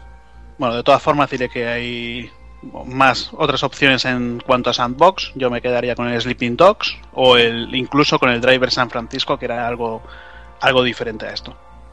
Yo como alternativa me quedo con Infamous. Sobre todo en Play 4 el Second Son. Que es increíble. Y nada, yo creo que con esto ya cerramos el análisis.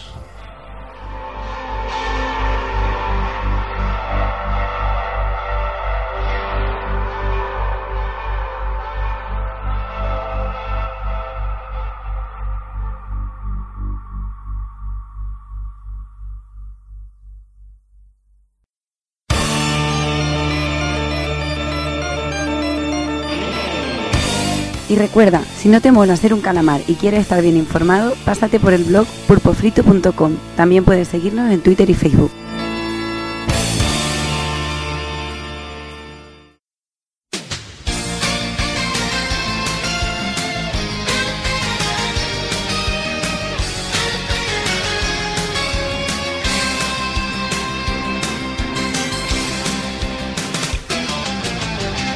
Y hasta aquí el programa, un programa cortito, eh, como la falta de contenido es lo que tiene, y bueno, cortito para ser nosotros, creo que se va a ir la cosa casi casi a dos horitas, y yo creo que para estos días de calor ya, ya bastante, bastante hemos hecho.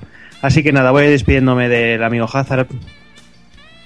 Pues nada, pues ya está. A ver si el mes que viene salen más juegos. No lo sé, no tengo ni puta idea. Pero bueno, yo con el Kamen Rider Battle Wars este, que estoy viciado a los Kamen Rider con los pedazos cabezones que me compré y todo, yo con eso ya estoy contento.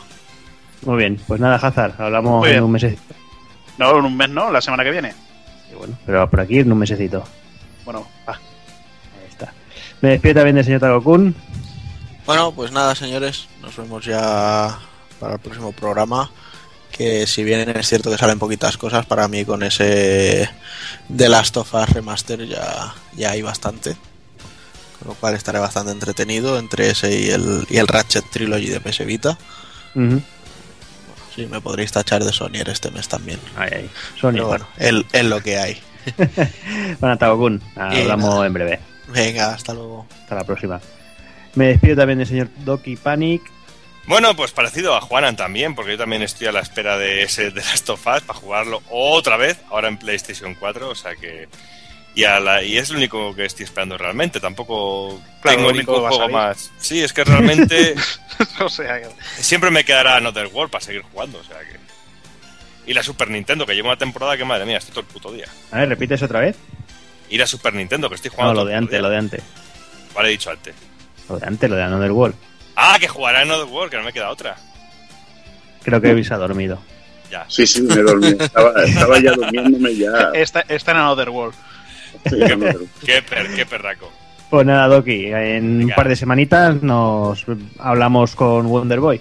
Ahí está, dándole la máster a tope también. O sea que... Claro que sí. Pues nada, hasta la próxima. Hasta la próxima. Y ya me despido, señor Evil, que se pueda acostar tranquilo y deje ya el puto shovel de una puta bella. Deje tranquila la planta de los huevos. ya me queda poquito. Me queda, me queda lo más duro, pero bueno. Ya le daremos caña. Nada, ya han acabado las putitas de Sony, pues yo hablaré de que seguramente este mes. este mes le daremos al alquiler del Guacamele, ya que me lo alquilan gratis en la One, pues le daremos un tiento que me habéis hablado muy bien del juego. A, nosotros que ya nos lo alquilaron hace 7 o 8 meses. Bueno, pero yo tengo la versión más nueva con más todo y más de todo. O sea, que tampoco me voy a quejar, coño. Con más de todo y Que es la última versión con más de todo. Yo que sé lo que tendrá más, pero tiene más de todo. DLC, DLC lleva. De, Lleva el DLC. de contenido. Y un DLC, pero bueno, mira, pues probaremos la versión esta y le daremos al Guacamele. Y no sé qué más habrá este mes, la verdad. Igual pillo el Gundam que no lo había pillado, el Gundam este que ha salido de. El último Gundam de Dynasty Warriors, pero no sé, ya veré, me lo pensaré. Mm. Porque el Transformer creo que, que no está a la altura de los dos anteriores y esperaremos a que baje de precio para, para catarlo. Muy bien, pues nada, Evil, hablamos en breve. En breve estaremos, nos, ver- nos veremos las caras. Ahí estamos. Y nada más, lo mismo, lo mismo que a todos vosotros y a todas vosotras. Eh, de aquí un par de semanitas volvemos con, con Wonder Boy y de aquí un mesecito volveremos a ver a ver si tenemos un poquito más de, de chicha para meter al programa y si no, pues también haremos otro programa ligerito que con estas calores también se agradece no ser tan cansinos como somos. Así que nada más, como siempre, solo me queda despedirme de todos, eh, señores, señores, niños y niñas, portaros bien, ser buenos y un saludo a todos.